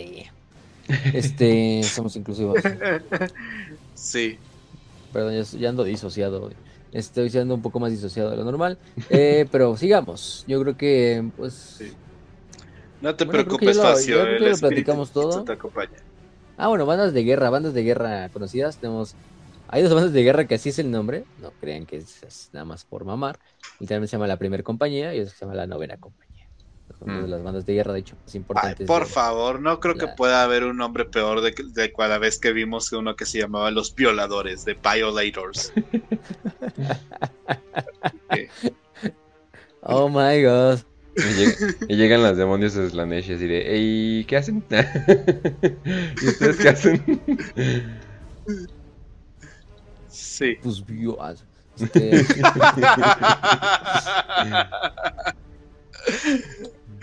No, pues damos cursos de nuevas masculinidades, es lo que Obviamente. Esos son los que terminan más haciendo eso, ¿eh? Fundamos en Twitter. sí que les creo. Twitter. Sí les creo, sí les creo, ¿eh? Sí les creo. Completamente. Sí. Güey, han visto ese tipo de personas, güey. Su cara. Todos son igualitos.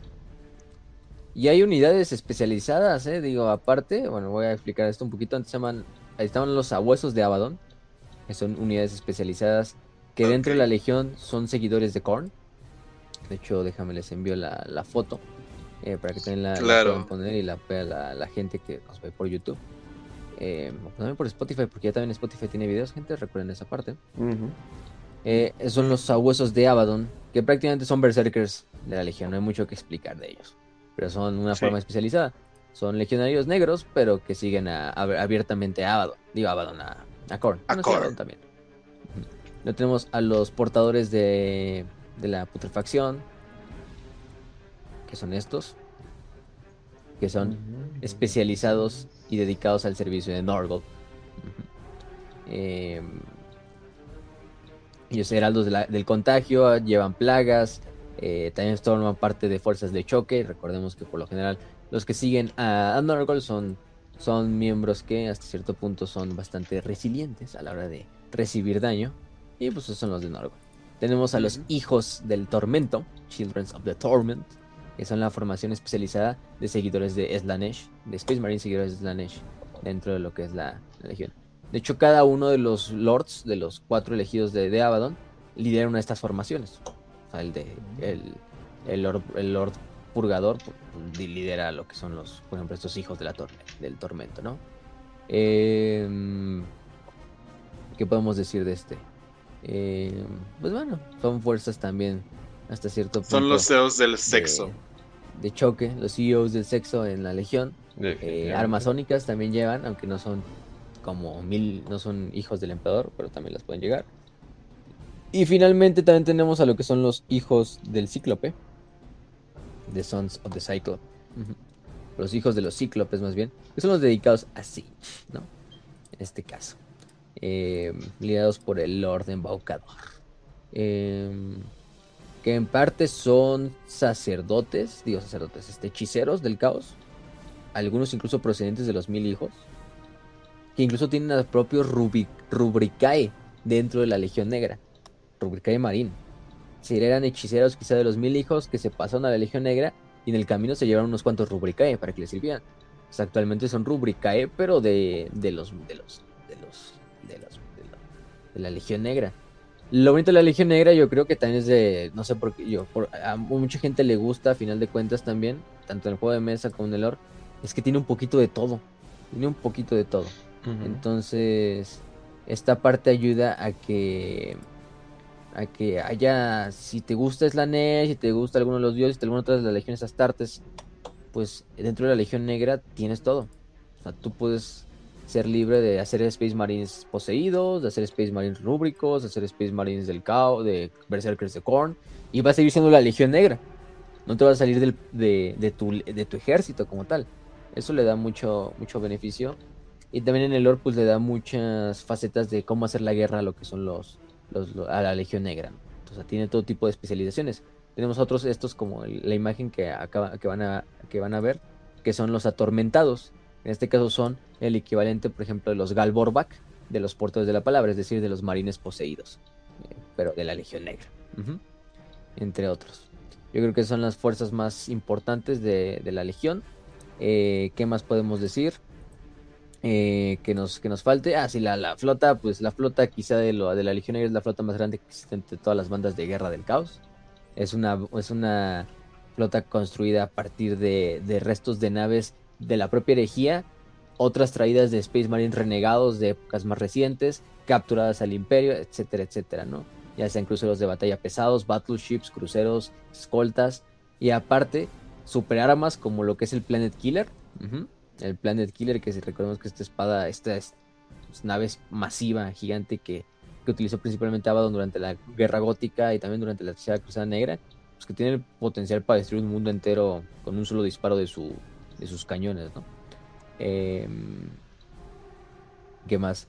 Tenemos también obviamente una clase gloriana, como es el espíritu vengativo, que pues esa pinche nave parece que es indestructible al chile, o sea, pues, nunca es el, yo creo que esa madre nunca la van a tumbar, o sea, incluso aunque maten al lado, esa madre la tumban. Eh, pero bueno, ahí lo veremos. Es una nave al final de cuentas gloriana. Y no es la única, ¿eh? porque aparte hay otras glorianas como la Harbinger of Doom, este, que también es otra gloriana que está dentro de la Legión. Entonces, su flota, la flota de la Legión Negra incluso se puede llegar a comparar con ciertas flotas de segmentums, ¿eh? o sea, sin mamar segmentums, ¿no? Estamos diciendo segmentums, no, no sectores, segmentums. O sea, eso ya es hablar. Quizá el segmentum solar con la Battlefield Solar, quizá no. Esa es una pinche pasada desde de, lanza, lo que es la, el segmento, la flota solar. Pero, pues, por ejemplo, comparada a la gótica, eh, comparada a la, la Tempestus, etcétera, etcétera, pues sí es muy, muy, muy. O sea, por ejemplo, grupos de batalla o flotas de batalla, como es el Battlefield Cadia, Agripina, eran superados en números por la flota de la Legión Negra. Tuvo que intervenir otras flotas como es la Gótica, como es la Solar, para que digamos se equilibrara la batalla. Entonces estamos hablando de bastante poder. Poderío, poderío militar, poderío de fuego, poderío de números. Ya dijimos que quizás es la más numerosa o es la más numerosa de todas las legiones traidoras en la actualidad. Y eso es lo más importante. Y bueno, creo que con eso podemos acabar el episodio, a menos que algo quieran agregar, tipo, Kench, Ras. Pues, digamos, mm. esta parte. Pues, no sé, quizás agregar un poquito lo que pasó después de la caída de Cadia, que en resumen, pues Abaddon luego mandó a lo que era su legión a enfrentar a los ultramarines para evitar que reviviera Gilliman. Sorpresa, sorpresa, sale mal. Y luego tiene así como su mini duelo con Marneus Calgar, que creo que lo perdía Abaddon, si no recuerdo mal. Y ya luego viene lo que es el arco de las arcas del augurio. Exactamente. Las arcas del augurio, que es lo que estamos viviendo actualmente. Este nuevo reencuentro con este demonio que conocemos como Watchdog, que tenemos el episodio anterior, vayan a verlo, donde explicamos todo eso. Este también como nuevo, esta nueva idea, bueno, no es una nueva idea porque Abaddon siempre fue así. De, los dioses del caos a mí me sirven, no yo les sirvo a ellos. Bueno, que él piensa. Pero mm, y para mis propios fines, ¿no? Para finalmente darle muerte a este imperio. Porque hasta cierto punto la guerra sí fue un éxito, fue una victoria completa, la destrucción de Cadia, la creación de la Cicatrix. Pero perdió mucho tiempo en Vigilus. El Imperium Sanctus sigue vivito y coleando. El Nihilus igual también, si lo quieres ver de esta cierta manera, pues Nihilus sigue ahí. Pero vamos a darle el golpe final con estas arcas del augurio, que es lo que estamos viviendo actualmente. Y bueno, no sé, ¿alguien más? Pues Ah, Kench. Ah, vas, vas, vas, dilo. Ah, ok. Pues yo solamente voy a decir que la verdad, eh, honor a quien honor merece. Esta es la legión que ha estado presente en todas las Cruzadas Negras. Ha estado eh, atacando al imperio siempre que ha podido. Ha estado tratando de juntar o los esfuerzos de todas las demás legiones para un solo objetivo que es la destrucción del imperio. Eh, esto, pues obviamente son de los de las legiones traidoras más xenófobas. Eh, hablando desde senos. hablando desde senos. Eh, detestan a, los senos, aborrecen a los senos. Eh, no soportan tanto el aspecto de rendirle culto al caos, tal como lo es con los, ah, con los portadores de la palabra y tampoco son unos desquiciados sedientos de sangre que se la pasan gritando completamente autistas como pues los devoradores de mundos. Así que sí, honor a quien honor merece. Eh, Abaddon pues como ha podido ha mantenido la unidad o cierto, cierto nivel de unidad en toda la legión.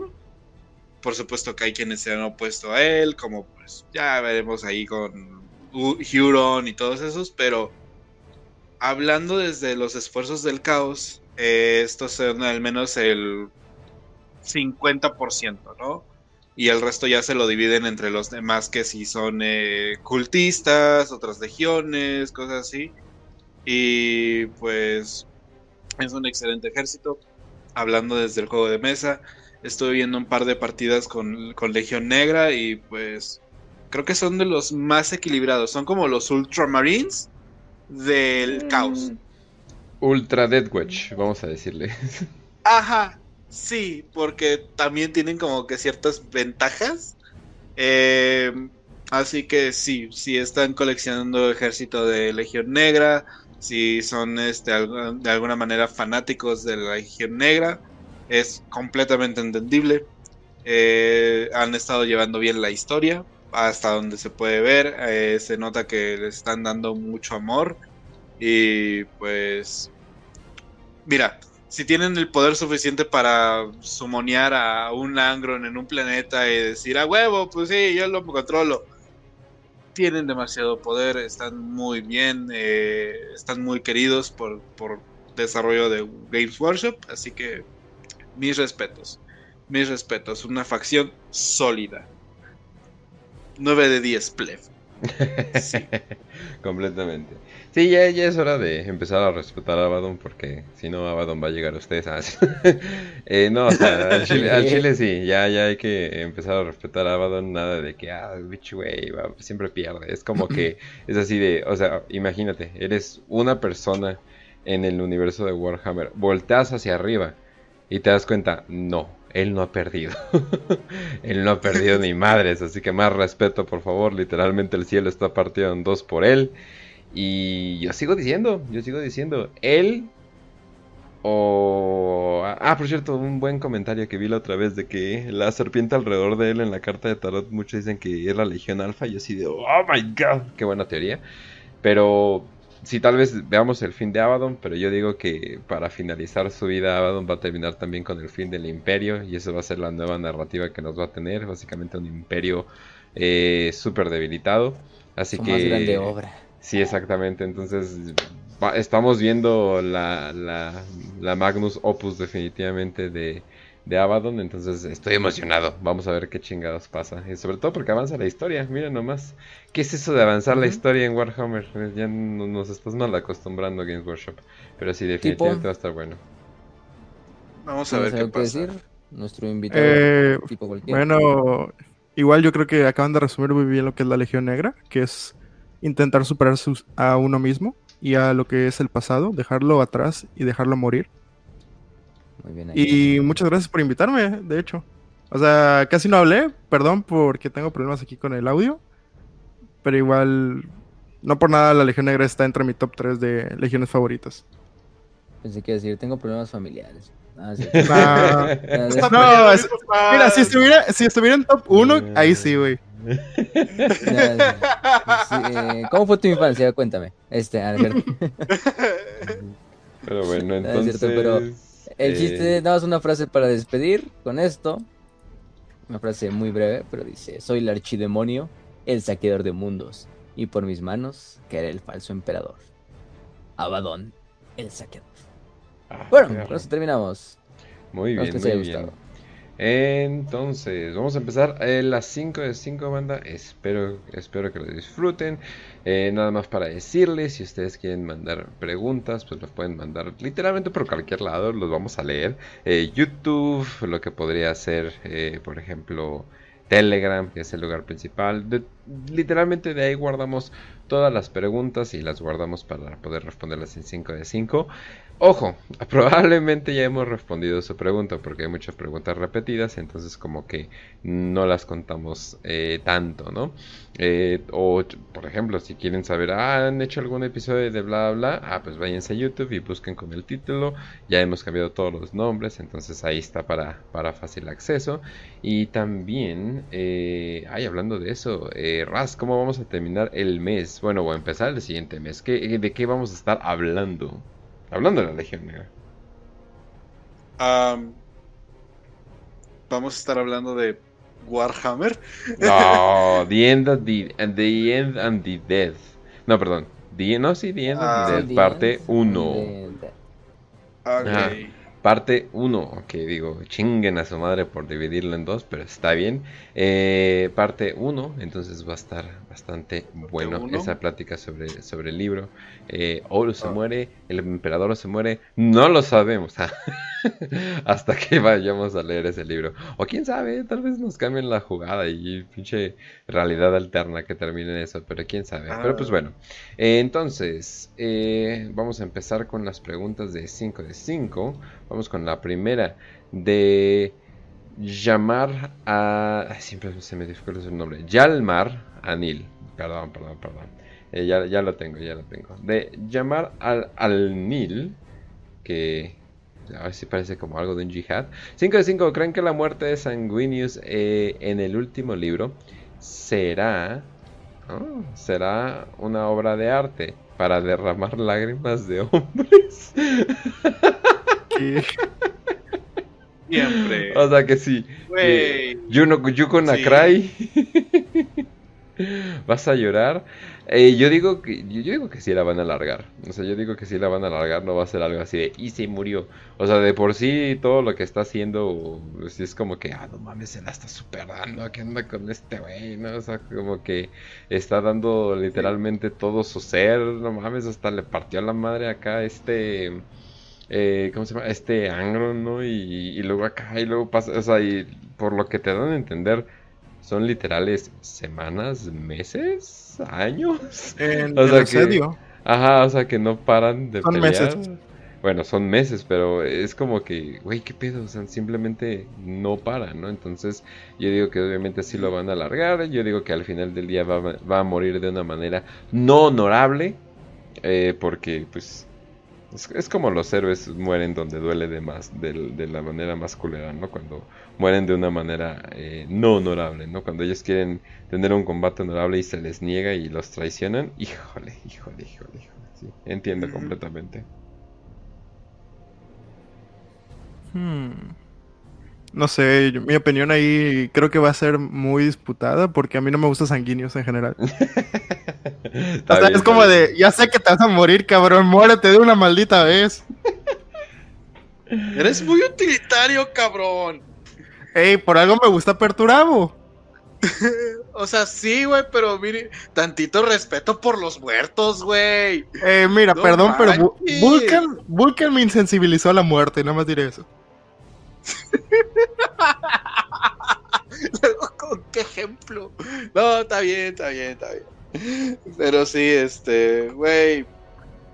Yo sí soy de la idea de que neta lo van a hacer como de una manera tan épica que no te va a doler que va a morir, güey. O sea, vas a decir como, ah, es lo que me esperaba, esto es lo que tiene que pasar.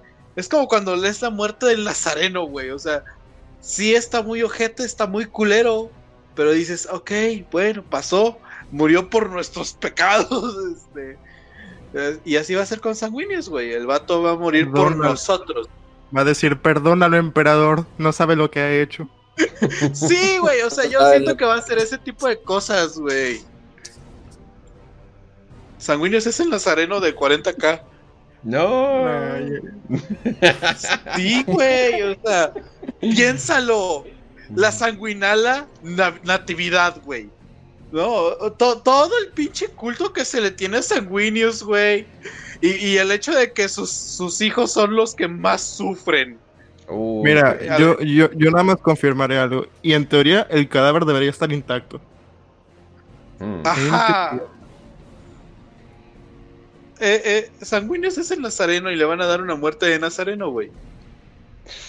No lo sé, no lo sé. Sanguíneo sí parece Ario. Uh, pero bueno. Entonces, vamos a pasar a la siguiente.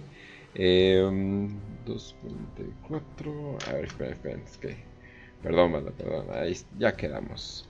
Eh, vamos a ver la siguiente. Demora, ah, Demorador eh, del Abismo. Eh, Hola, genial. Morador. 5 de 5. Se sabe que los hijos de Anteus son los Marines, no Primaris, más grandes. O- ok. ¿Qué pasaría si uno de estos se volviera Primaris? ¿Le pasarían en altura a Asterion y a Tiberos? Que son güeyes gigantes. A la verga, sí es cierto.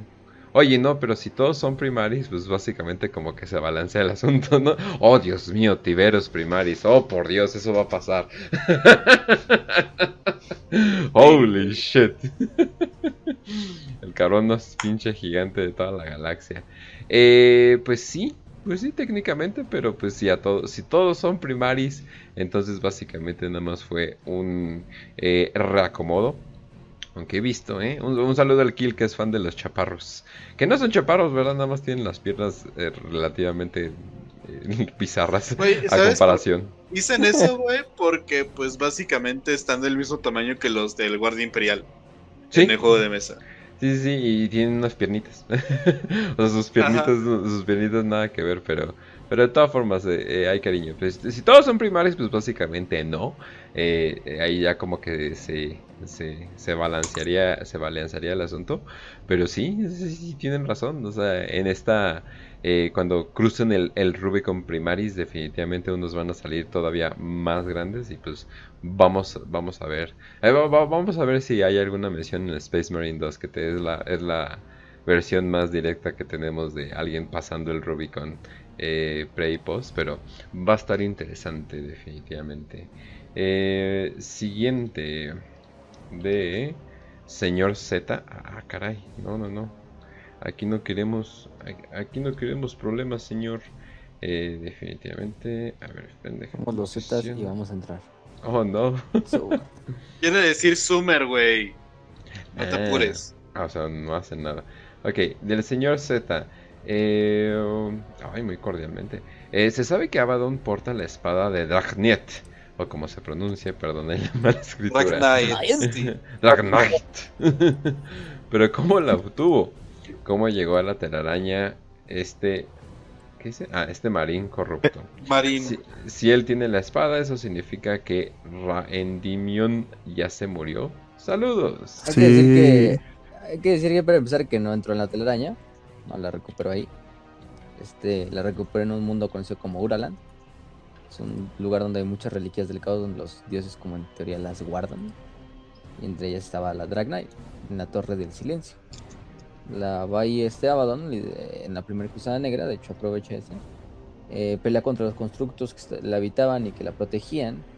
Entra como al corazón de la fortaleza y hay un laberinto en el cual finalmente se le aparece una figura dorada. Lo único que dicen es que es una figura alta, eh, que incluso creo que lo supera en tamaño, eh, brillante, en luz dorada.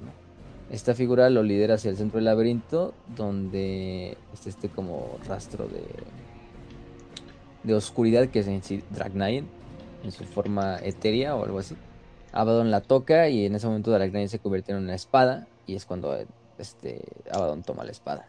Entonces no es tanto una guerra dentro de la telaraña, más bien Drag Knight luchó en la telaraña, eso sí. Eh, se le clava a Rey, bueno, el emperador la clava en Rey Endymion y le dice, corre cabrón, corre, que no te encuentren, corre, Ra, corre. Eh, No corrió lo suficiente. y al parecer, pues, Ni modo. Obviamente, pues por lo que vemos de que Drag Knight está ahí y no está Ra, entendemos que Ra o murió o lo que dicen otros se corrompió. Porque esa figura dorada que le presenta a Abaddon la, la, la- la espada, pues muchos a lo mejor se irán con la finta de, ah, bueno, es Ra. él era el guardián de la espada, salió de la telaraña de quién sabe cómo, terminó ahí en la Torre del Silencio y, se, y recuperó la espada. Eh, y se le ofreció a Abaddon. Pero el mismo Drag Knight, y ustedes dirán, ah, bueno, pues lo corrompió. Tiene una espada clavada en su alma, prácticamente el pinche demonio está comiéndose el alma de Ra, está ahí constantemente con él. Pues puede ser. Pero el mismo Dragnayen en el libro, y no en los libros, menciona que primero tendrían que morir todas las estrellas antes de poder corromper el alma de Ra. O sea, y el mismo Dragnayen lo, lo admite. O sea, el mismo Dragnayen dice, no, este cabrón no lo puedo corromper. Eh, entonces ahí está la idea, ¿no? Hay unos que dicen, ¿quién es esa figura dorada entonces? Si no es Ra. Es el emperador, que a lo mejor le dice, toma la espada porque esto es parte del plan de mi 4D chess, así a huevo Abaddon tiene que tomar la espada. Este, todo está planeado, todo va de acuerdo al plan. Eh, no sé. Otros que es Lorgar, porque Lorgar también a veces le decía el dorado. Em, otros que es el propio Ra. Otros que simplemente que es un demonio haciéndose pasar por, por esa figura dorada, ajeno a Dragnayen. Hay muchas teorías, no lo que las sabremos porque pues en teoría no, no está esa parte. Pero, pero es lo, lo interesante de, yo personalmente no creo que sea eh, Ra.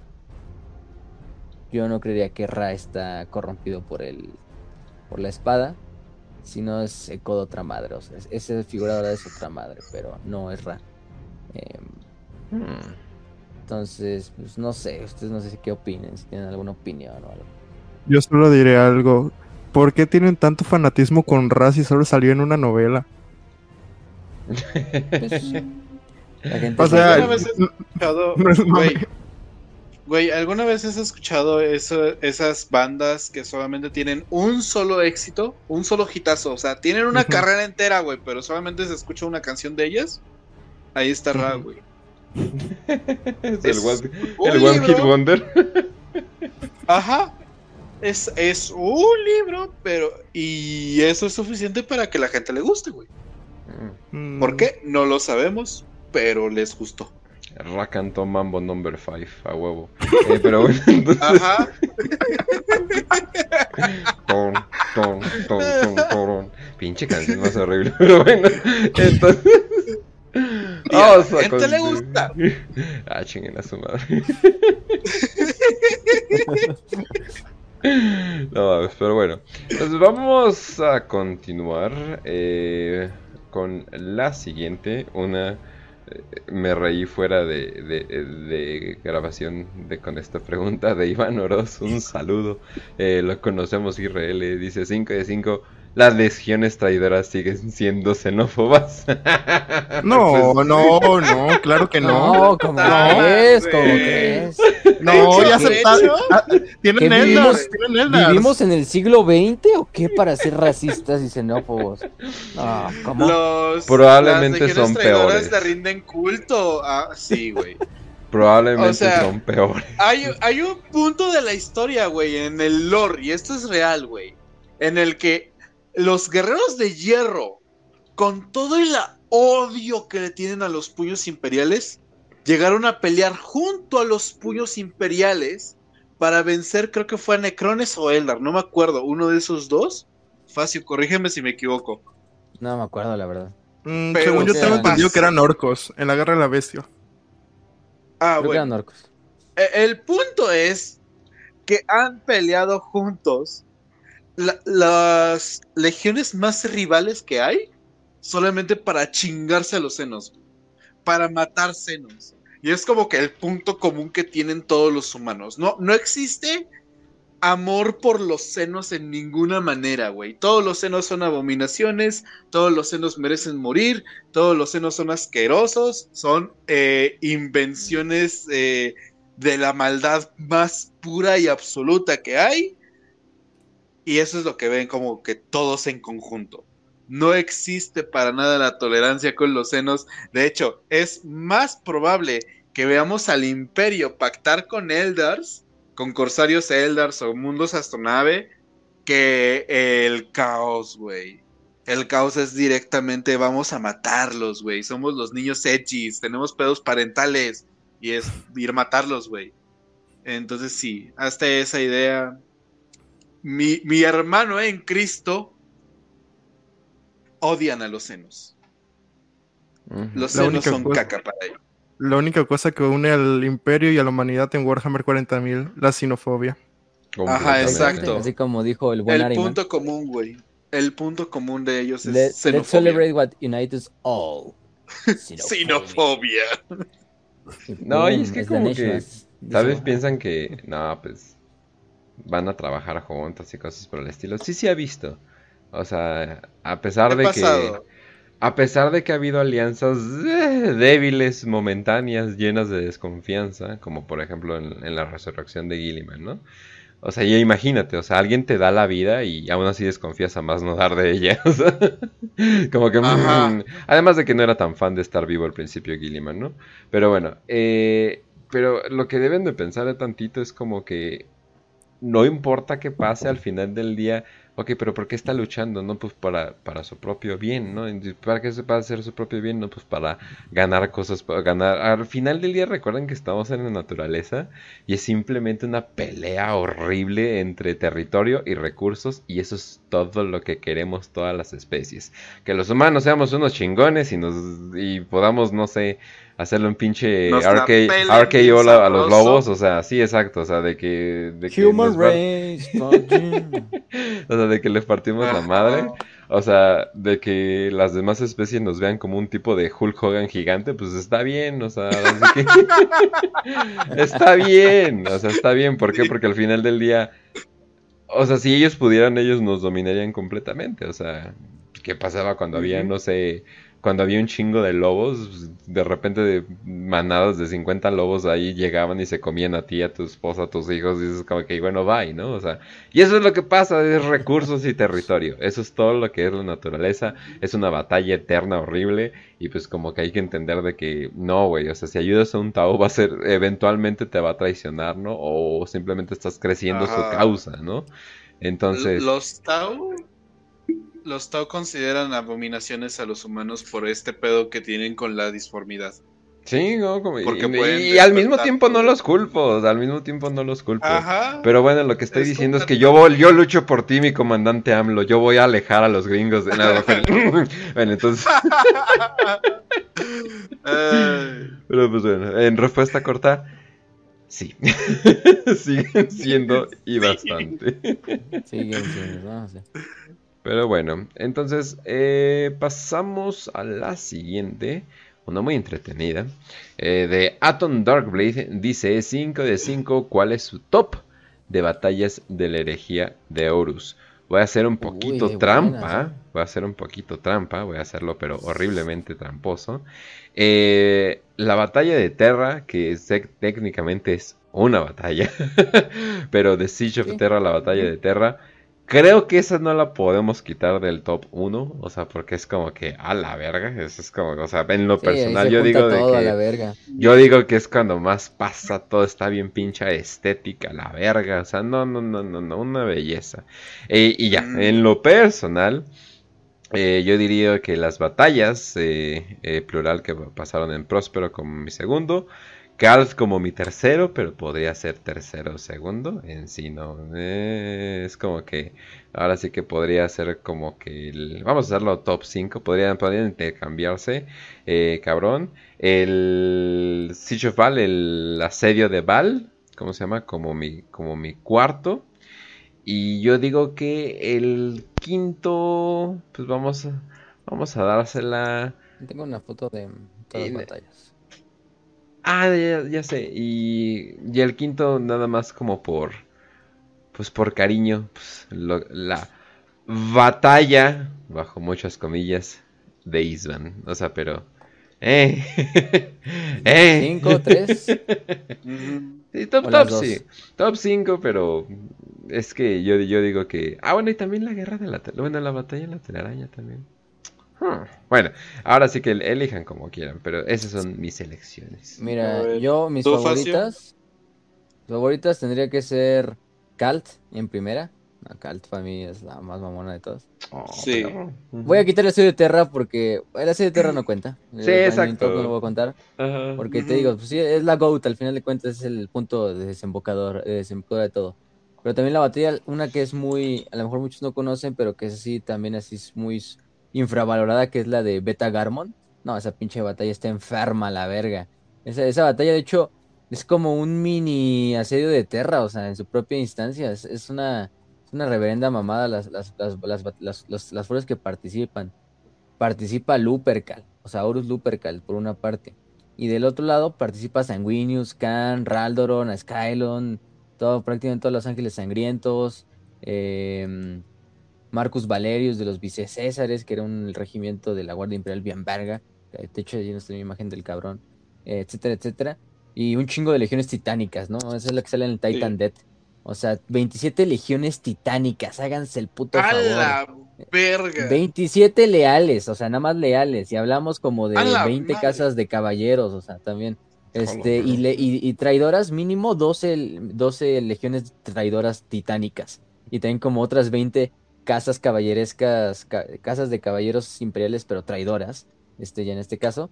También como 20 del lado, del lado de Horus, o sea, no mames, es una batalla. Incluso ahí es donde Horus queda malherido en esa batalla. Bueno, yo creo que también ya hasta se volvió un meme así de.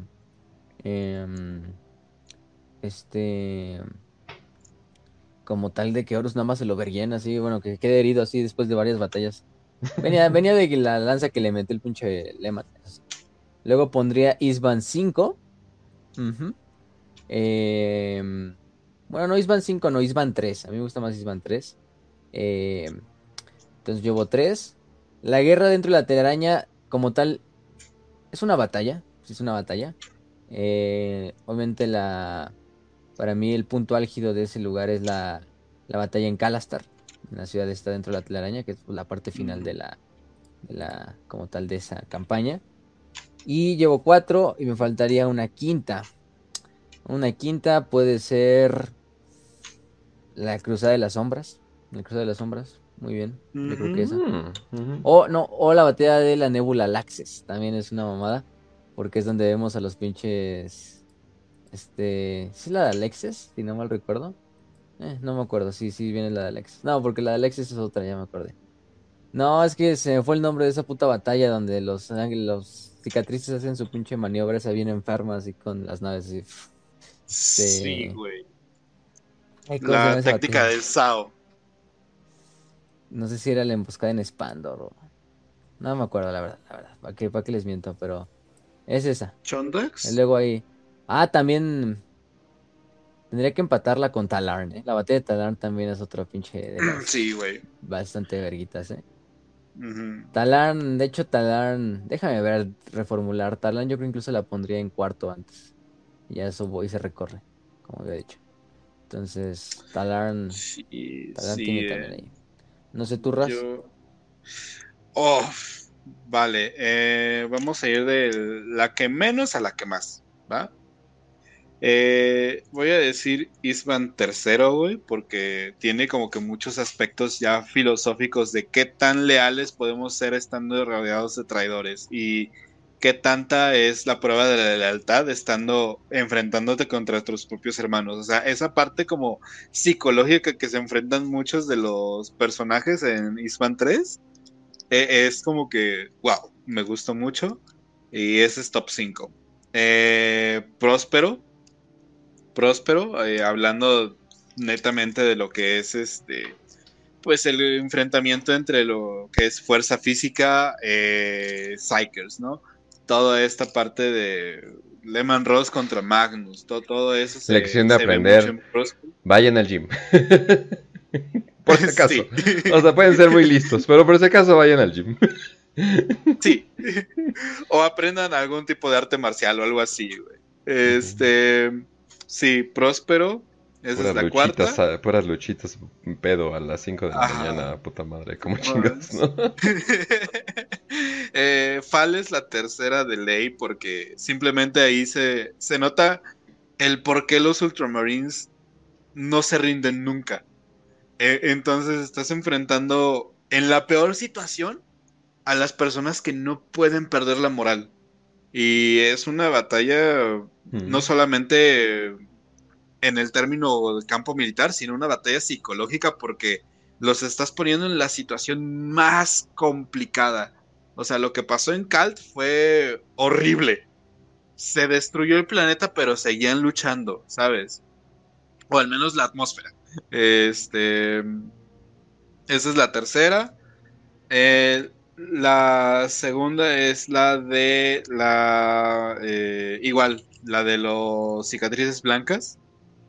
Que básicamente tienen como que este ligerito enfrentamiento con hijos del emperador. Que hacen la táctica del Sao. Que. Ay, no me acuerdo cómo se llamaba el.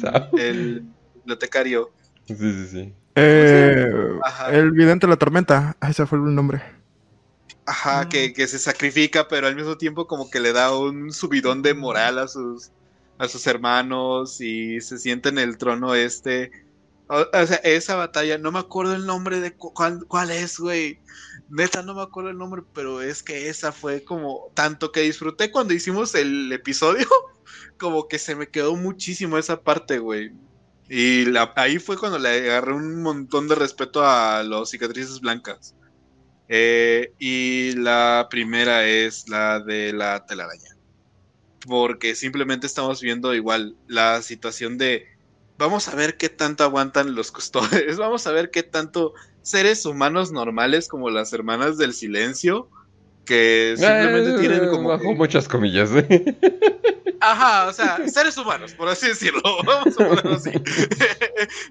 seres, mejor. Sí, mejor. Eh, eh, pues los enfrentas contra hordas y hordas y hordas y hordas interminables de demonios, güey. O sea, ahí se está viendo como el completo fanatismo que puede tener la situación del emperador.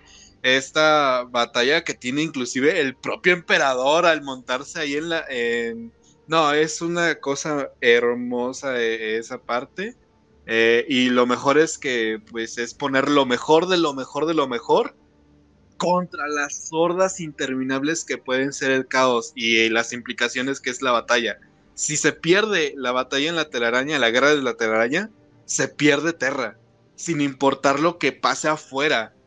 Y tienes que mantener eso completamente en secreto, no puedes permitir perder eh, un solo portal de la telaraña hacia Terra, porque ahí se pierde completo, entran hordas de mo- demonios, tienes el- la presión de que pueden llegar traidores por afuera en cualquier momento. No, es una cosa Pues impresionante. haciéndole carry otra vez al imperio, ¿no?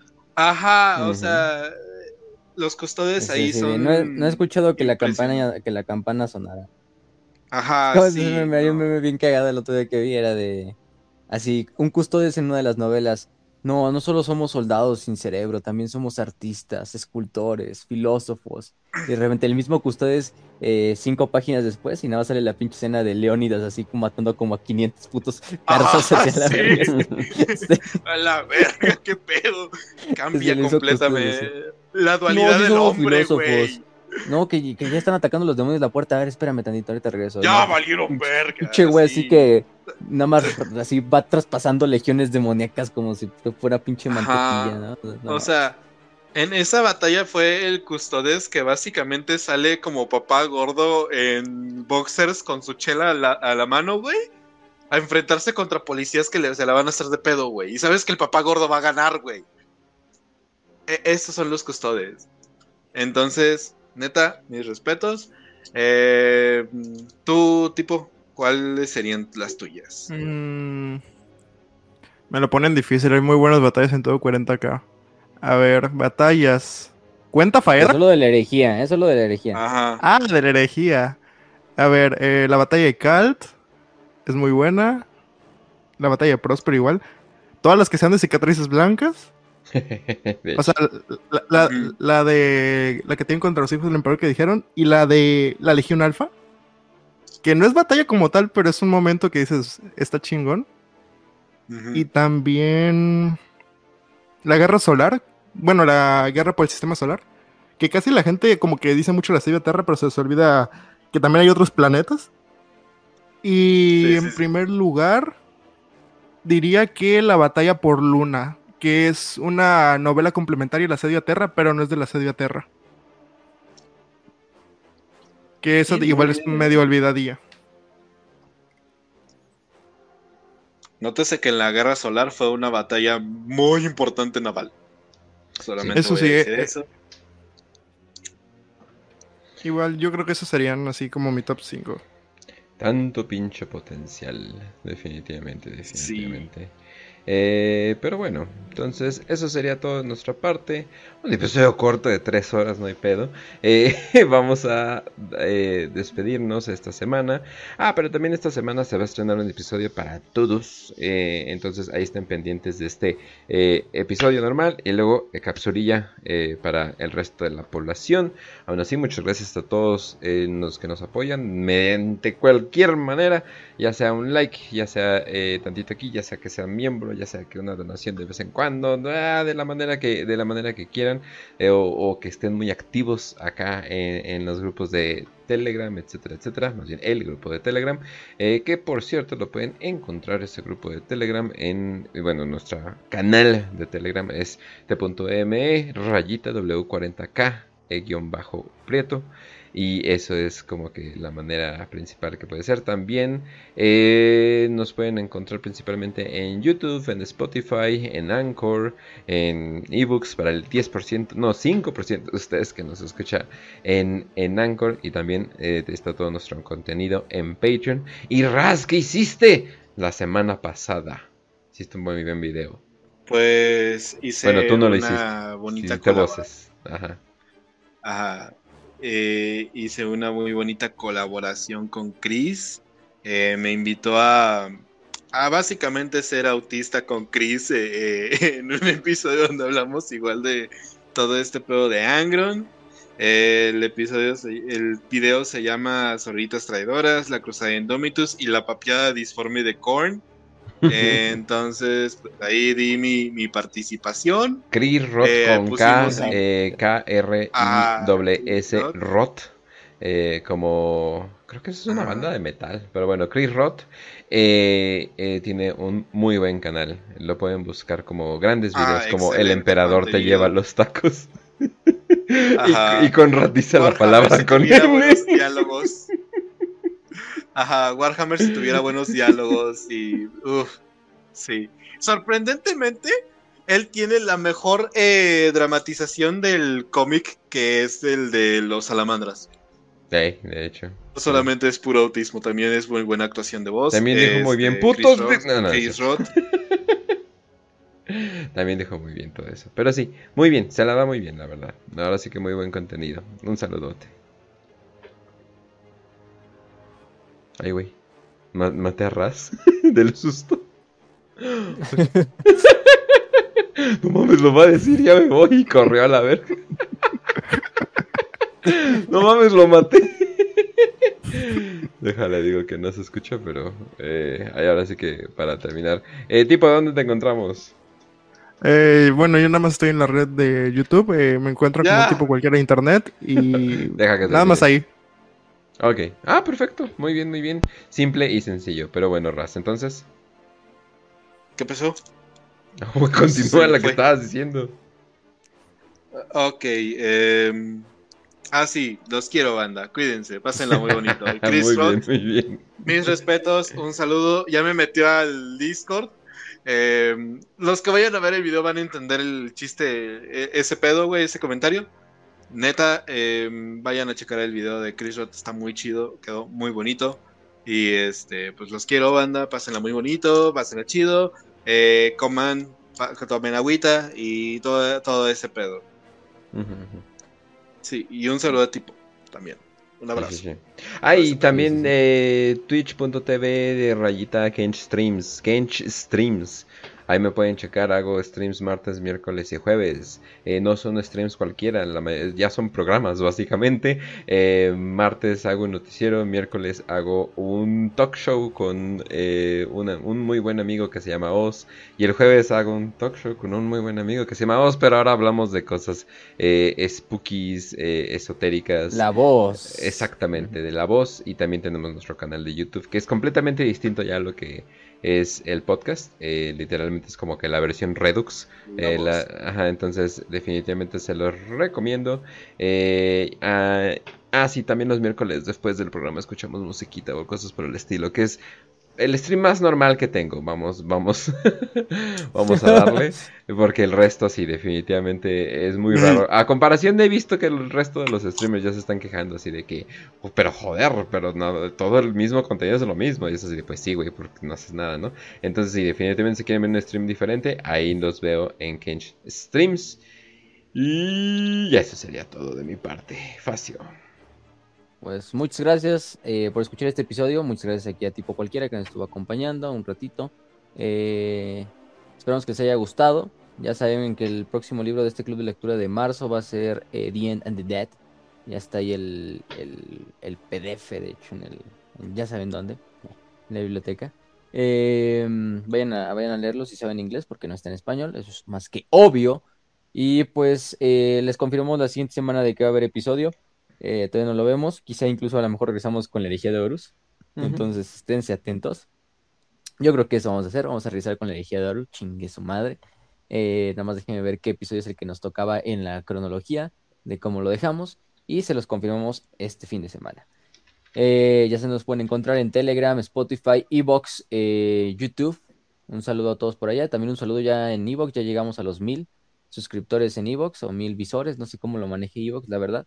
Este, está raro, pero bueno, ya somos más de 1K. Entonces eso es muy, muy, muy, muy bueno. en una plataforma que hasta cierto punto es muy nicho. Ya es nicho de lo nicho. Em, aunque bueno, ahí está la voz de Horus, por ejemplo. Pero bueno, es que ellos también tienen, digamos, esa exclusividad con Evox. Pero les va muy bien. Hay muchos que Un tienen, también a ellos. literalmente, no, se, no, lo, no lo llaman ebooks, lo dicen en la maquinita donde escucho la voz de Horus y es todo lo que escuchan. Ajá. Exactamente, exactamente. Sí.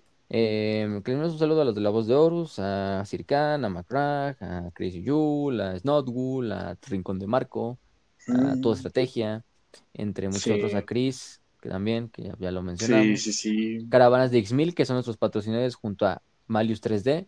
Ven a checar las páginas de los dos en Facebook, que les pueden encontrar fácilmente.